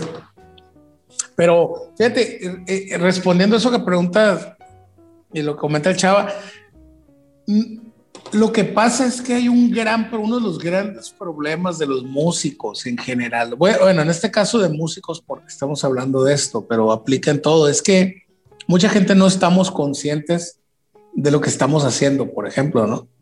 En mi caso, yo estaba consciente de ciertas cosas pero para mí, fíjate, y, aquí el problema es no verbalizar las cosas cuando debes hacerlo, porque, por ejemplo, el momento que se va el chava, yo me acuerdo que, que, sí lo comenté, y, al chanate, que es con el que el chanate, yo lo sigo viendo, bueno, cuando se deja ver, ¿no? Porque ni vive aquí ahorita. Pero le dije, güey, este grupo ya valió madre, le dije. Porque el, el eh, porque, por ejemplo, Lomar estaba, pero no estaba. O sea, eh, este güey traía, traía sus asuntos, pues, todo el tiempo. Y, finalmente ahí estaba, pero no estaba. Digamos que, que o sea, con todo y de que, de que para mí era, era básico el estilo de tocar de guitarra ese güey, para, para los propósitos del grupo sobre todo. También entendí, por causa de José Alfredo, de que no era indispensable, pues nadie, según yo. Y de hecho ni yo, yo no me ponía como indispensable. Eh, lo que sí es un hecho es que, que cuando el chava se sale, sí dije, valió madre esto. La razón es muy simple. Lo que aportaba este güey no era precisamente el bajo, que, que sí, o sea, evidentemente, pues, su estilo, su rollo lo que aportaba él al grupo era precisamente esa parte naive, eh, un tanto naive y, injundiosa, traía toda la leche adentro, aunque soy feo. Y, y, muchos de nosotros estábamos, por ejemplo, en edad que, que, o sea, el chaval le llevo que cinco años, y, pero yo ya estaba en edad laboral, yo trabajo desde los 16 años. Entonces, las prioridades empiezan a cambiar cuando te crees adulto. Y no es que no quieras tocar, simplemente empiezas a verlo de otra manera. Yo sabía, porque uno siempre ha sido mucho de intuición, esas ondas, y yo dije, esta madre ya valió. llega el Abraham y sí lo siento como que, ok, puede ser, ¿no? Se puede sostener. Y surgió esta nueva versión que a mí me encantó, la verdad, pero no acababa de, para mí, a la gente le encantó, pues, pero, pero yo, pero no acababa de, de, de cuajar. o sea, faltaba algo y lo que faltaba era un güey al que no hubiera que decirle qué hacer, que tuviera el, suficiente amor propio y el ego lo, lo, suficientemente balanceado como este güey para resolver esa parte. Entonces, el, eh, eh, la forma en que se comunicaba este güey con el Omar, a veces sin hablar, simplemente, o sea, hablando musicalmente, el Chanate, que es un güey que puede tocar, lo, o sea, lo que se créeme que lo que sea es un, caso súper extraño, eh, era, en conjunto funcionaba muy bien. José Alfredo venía porque ese güey está metido siempre en 79 proyectos, de, tocaba trova, eh, no sé, cumbia, sabrá la chingada que andaba entonces, como en 20 grupos, ¿no? Siempre ha sido así ese güey, ¿no? E-, ese güey no, no, no, no está quieto, pues, caca niño. Entonces, era parte del grupo cuando él quería y, cuando no, pues no, ya, y no había pedo, porque e, era, su función era muy específica y realmente era el único de todos nosotros que tenía una pinche memoria casi idética. Ese güey no ocupa ensayar, se sabía todo, pues, y, y güey, estaba vergüenza a veces, ¿no? Y tocar con él, porque pues güey sí toca un chingo más que todos nosotros, ¿no? Entonces, este, pero la, pero la base, el, corazón y el alma del grupo eran, eran este güey y el chanate, pues. Y cuando este güey se va, dices, pues güey, lo podemos suplir en el instrumento, más no en lo que va a suceder. Entonces, ese fue, el, ese fue el primer paso que se iba a caer esta madre. Y como uno no verbaliza, por mil razones, este, eh, pues finalmente no sucede, ¿no? A mí me, me llamó mucho la atención, eh, todavía hace, ¿qué te gusta? Pues como un año antes de la pandemia en Walmart, un viene viene me dijo, güey, tú tocaste en fulano lugar así, así, y no era con Malverde. O sea, en ese lugar tocó con, dijo, no mames, neta, sí, me dijo, sí, me dijo, y me, y me empezó a tararear una canción, que, ni sé cuál era, pero me sonaba que sí era de, nosotros, ¿no? Entonces, el, viene, viene, lo que hice fue, le dije, te voy a mandarme tu correo y le mandé un pero de Malverde, porque pues no tenía de los otros, ¿no? Y, la verdad es que estoy muy orgulloso de lo poco, mucho que hayamos hecho. Estoy muy orgulloso porque, de, porque, por ejemplo, ahí conocí, bueno, al lo conocí antes, en la vagancia, pero es un güey que todavía es mi compa mil años después, el chava, pues ni se diga. Este, el Omar es el que, digamos, se alejó de, todo este pedo. Eh, pues trae su rollo pues muy respetable, ¿no? No, no, no es como que haya ningún problema, solamente pues tomó su camino eh, muy particular, ¿no? Y pues chingón. El Chanate, pues nunca se me separó ese güey. Entonces, eh, eh, de pronto viene a Culiacán y me busca y así. Y, porque no usa celular, entonces una chinga buscarlo. Yo, te, yo te estoy de acuerdo que a mí me hubiera gustado mucho si me hubiera quedado con esa alineación, pero si se hubiera salido el Omar, por ejemplo, estando el Chava y el Chanate, también hubiera valido madre. Tal vez hubiéramos podido meter a alguien más, no sé, pero, pero hay veces que se conjuntan los elementos correctos para que surjan las canciones correctas, para que, para que, ¿cómo se dice? Para que las cosas fluyan de manera adecuada, pues. Y, cuando rompes ese círculo energético, ese círculo de, de, pues las cosas se, caen, pues no, no se sostienen por mucho tiempo, pues. Eh, independientemente que un elemento sea más valioso que el otro, eh, eh, como lo quieras ver, en cuanto a aportaciones, todos cumplen su, su papel, su lugar y, todo eso, ¿no? Lo mismo pasa en Malverde, que por ejemplo, este, el grupo estaba muy bien, pero pues llega el Dick Sainz, llega el Chuy, y, y, pues tú te consta, yo, si la química insuperable, pues muy chingona y todo. Sí. Entonces, eh, ahorita cuesta mucho trabajo seguir por cuestiones de pandemia porque finalmente este, no, hay, no, hay, eh, pues no hay condiciones, el Chuy vive en Guadalajara, el Dick agarró una responsabilidad muy pesada y así, así nos podemos ir, ¿no? Entonces, yo estoy consciente de que teníamos algo muy cabrón, sí. No estoy con, o sea, también estoy consciente de ese posible hubiera, ¿no? De que hubiéramos seguido. Este, de, de todo ese tipo de cosas, ¿no? Pero, pero no sé, no sé, la verdad, no, no, o sea, ahora sí que lo hubiera, pues no existe, ¿no? Y, y lo único que me queda es una gran experiencia, un, un bonche de compas a los que más allá de que me caen bien, los admiro un chingo. Este, y, y que, pues no sé, o sea, por algo, por algo las cosas, aunque me caga la frasecita, pero por algo no, no, no sucedió, ¿no? Eh, y ese algo es probablemente la, la misma vida de cada uno. ¿no? Entonces, yo estoy en paz con ese legado, eh, poquito, mucho que haya sido. Que me hubiera gustado seguirle, claro, o sea, huevo, que me hubiera gustado eh, no haber parado y, haber, pues sí, pero pues evidentemente no, no, era, no era viable, ¿no? No era viable y pues aquí estamos finalmente. Como bien dices, Roberto, el hubiera, pues no existe, ¿no? Y, y, esto que comentan ustedes de las visiones de, de un proyecto, incluso, pues obviamente con los mismos integrantes siempre, siempre ha sido una constante de cómo unos ven una cosa y otros ven otra y otros ven un alcance y una realidad distinta y, y la, y, y cómo cuando estás parado en un sitio tú piensas que hay que ir para allá y el otro piensa que ir para allá y siempre, eh, salvo que, que esté yo equivocado, eh, siempre la constante es un poco la falta de comunicación, ¿no? De, de, sí, de las así cosas es. como son, como las, uno, las, uno las quisiera en el momento por X factor, por X factor del momento o, o de la circunstancia personal de cada quien. Y, y, pues sí, muy trillada la frase de que lo hubiera no existe, pero, pero efectivamente eh, es bien raro encontrar eh, es, esa afinidad total donde se conectan todas, todas estas personas en un grupo que pueden ser 3, 4, 5 y buscar eh, exactamente lo mismo y estar caminando siempre juntos hacia allá. ¿no? Entonces, en, en, el proceso sí. de una banda siempre hay crecimiento, siempre hay planes, ideas, sueños que luego chocan entre, entre unos y otros. ¿no? Entonces, pues bien padre, bien padre la historia de, de su banda, en, de esta banda, porque pues tienen varios proyectos, ambos dos ustedes. Eh, muy, muy padre los momentos, Chava, que nos compartiste de las columnas de, de del buen sí. concho.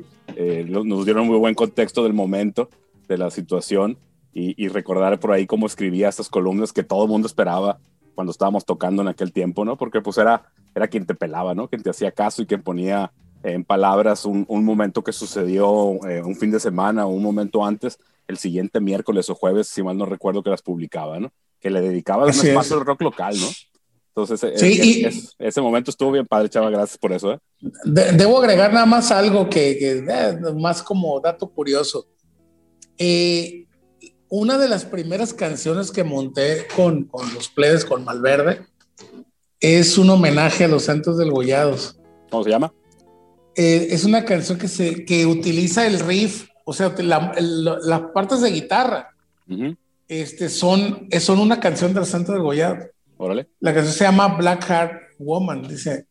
Este, y, y es, es, el riff de una canción que en aquel entonces la empezamos muy tranquila y después como que se hizo más pesada, muy así, queriendo hacerla que sonara tipo Zeppelin, así, ¿no? Y este, y, y esa canción se llamaba El Vuelo, que la mencionó ahorita este güey. Entonces había dos versiones de esa, la tranquila y la que después se, se aceleró. Y es esa versión, es el mismo riff, es el okay. mismo riff, todo, todo igual. Está en el disco más verde, ¿verdad? Sí, sí, con otra letra y, y, el orden del riff es diferente, pero eso pero es. Pero el riff se conservó sí. un homenaje. Sí, sí, totalmente, sí. Sí, sí, sí, fue con esa idea precisamente. Muy bien, muy bien. Hablando de, de, homenajes y para, para no perder la costumbre de este, Josie, Miguel y todo el, toda la, la audiencia de, del podcast de Ultrasónico, de los Ultrasónicos, este, para no perder la costumbre de dejarles sorpresas, este, pues les comparto que, que, el gordo pues tiene sus proyectos también musicales y, y, y, estamos trabajando algunas cosas aquí en mi estudio. Y, y, este, y en el marco de, de, de eso que, que, estamos trabajando de sus nuevas rolas, eh, le sugerí hace algunos días, oye, pues vamos, vamos grabando algo de, de, este, de Santos Degollados, no vas para acordarlo, porque la verdad es que no hay, no hay testimonio, salvo un video ahí de YouTube Ujú. pésimamente capturados. Y peor Este, tocado. Y peor tocados. Cabe que ya, ya, ya no estaba yo en esas tocadas. ¿no? No, ya, ya supe cuál fue esa tocada. Esa tocada fue en el Ágora. Órale, Ah, Y, fue en el festival, en el primer festival de rock Sinaloa. órale. En noven- 97 fue eso. Y decías, Chava, adelante, Chava. Sí, este, entonces le dije al gordo, oye, eh, pues vamos grabando ahí algo acústico, ¿no? Para, perdida para quedarnos con algo nosotros, porque entre que se le perdió al gordo y se le inundó su casa todo, y entre que yo nunca guardé nada, este, pues ahí, ahí nos quedamos eh, este, papaloteando con las, con las grabaciones que, que pudieron ha- eh, haber existido en algún momento, este, y nos quedamos con nada, ¿no? Y, y le digo al gordo, bueno, vamos, vamos haciendo algo de perdida un, un acústico de lo que nos acordemos, cabrón. Claro. Este, y, ahí, y ahí palomeamos, grabamos una, una rola, guitarra y, y voz hace unos días. Y, y cuando terminamos de grabar, le dije gordo, oye, pues la verdad que eh, se me antoja hacerles algo, cabrón, se me antoja hacerles algo y, y- y aquí les vamos a dejar Corona de Espinas, este, que es un, un- un remake, un homenaje a Santos Degollados en mayo del 2021, puro rock and roll. Órale, güey, qué chingón. Sí, soy, Muchísimas soy- gracias. soy muy cabrón, la neta. Muchísimas gracias, muy honrados de, de dar a conocer este material en este episodio del Ultrasónico Podcast. Eh, muchísimas gracias a ambos por la presencia, por tomarse el tiempo de, de contar esta historia, porque la historia debe de contarse, ¿no? Y, y qué mejor que sea de la boca de los protagonistas, eh, hablando de esta banda seminal en el rock culichi, que sin duda dejó un legado, una influencia un estilo y una forma de hacer cosas nuevas para lo que sucedía en aquel entonces en nuestra ciudad. Y pues nada, buenas noches, buenos días, buenas tardes. Nos vamos con Santos Degollado. Esto es Corona de Espinas. Bye. Yeah.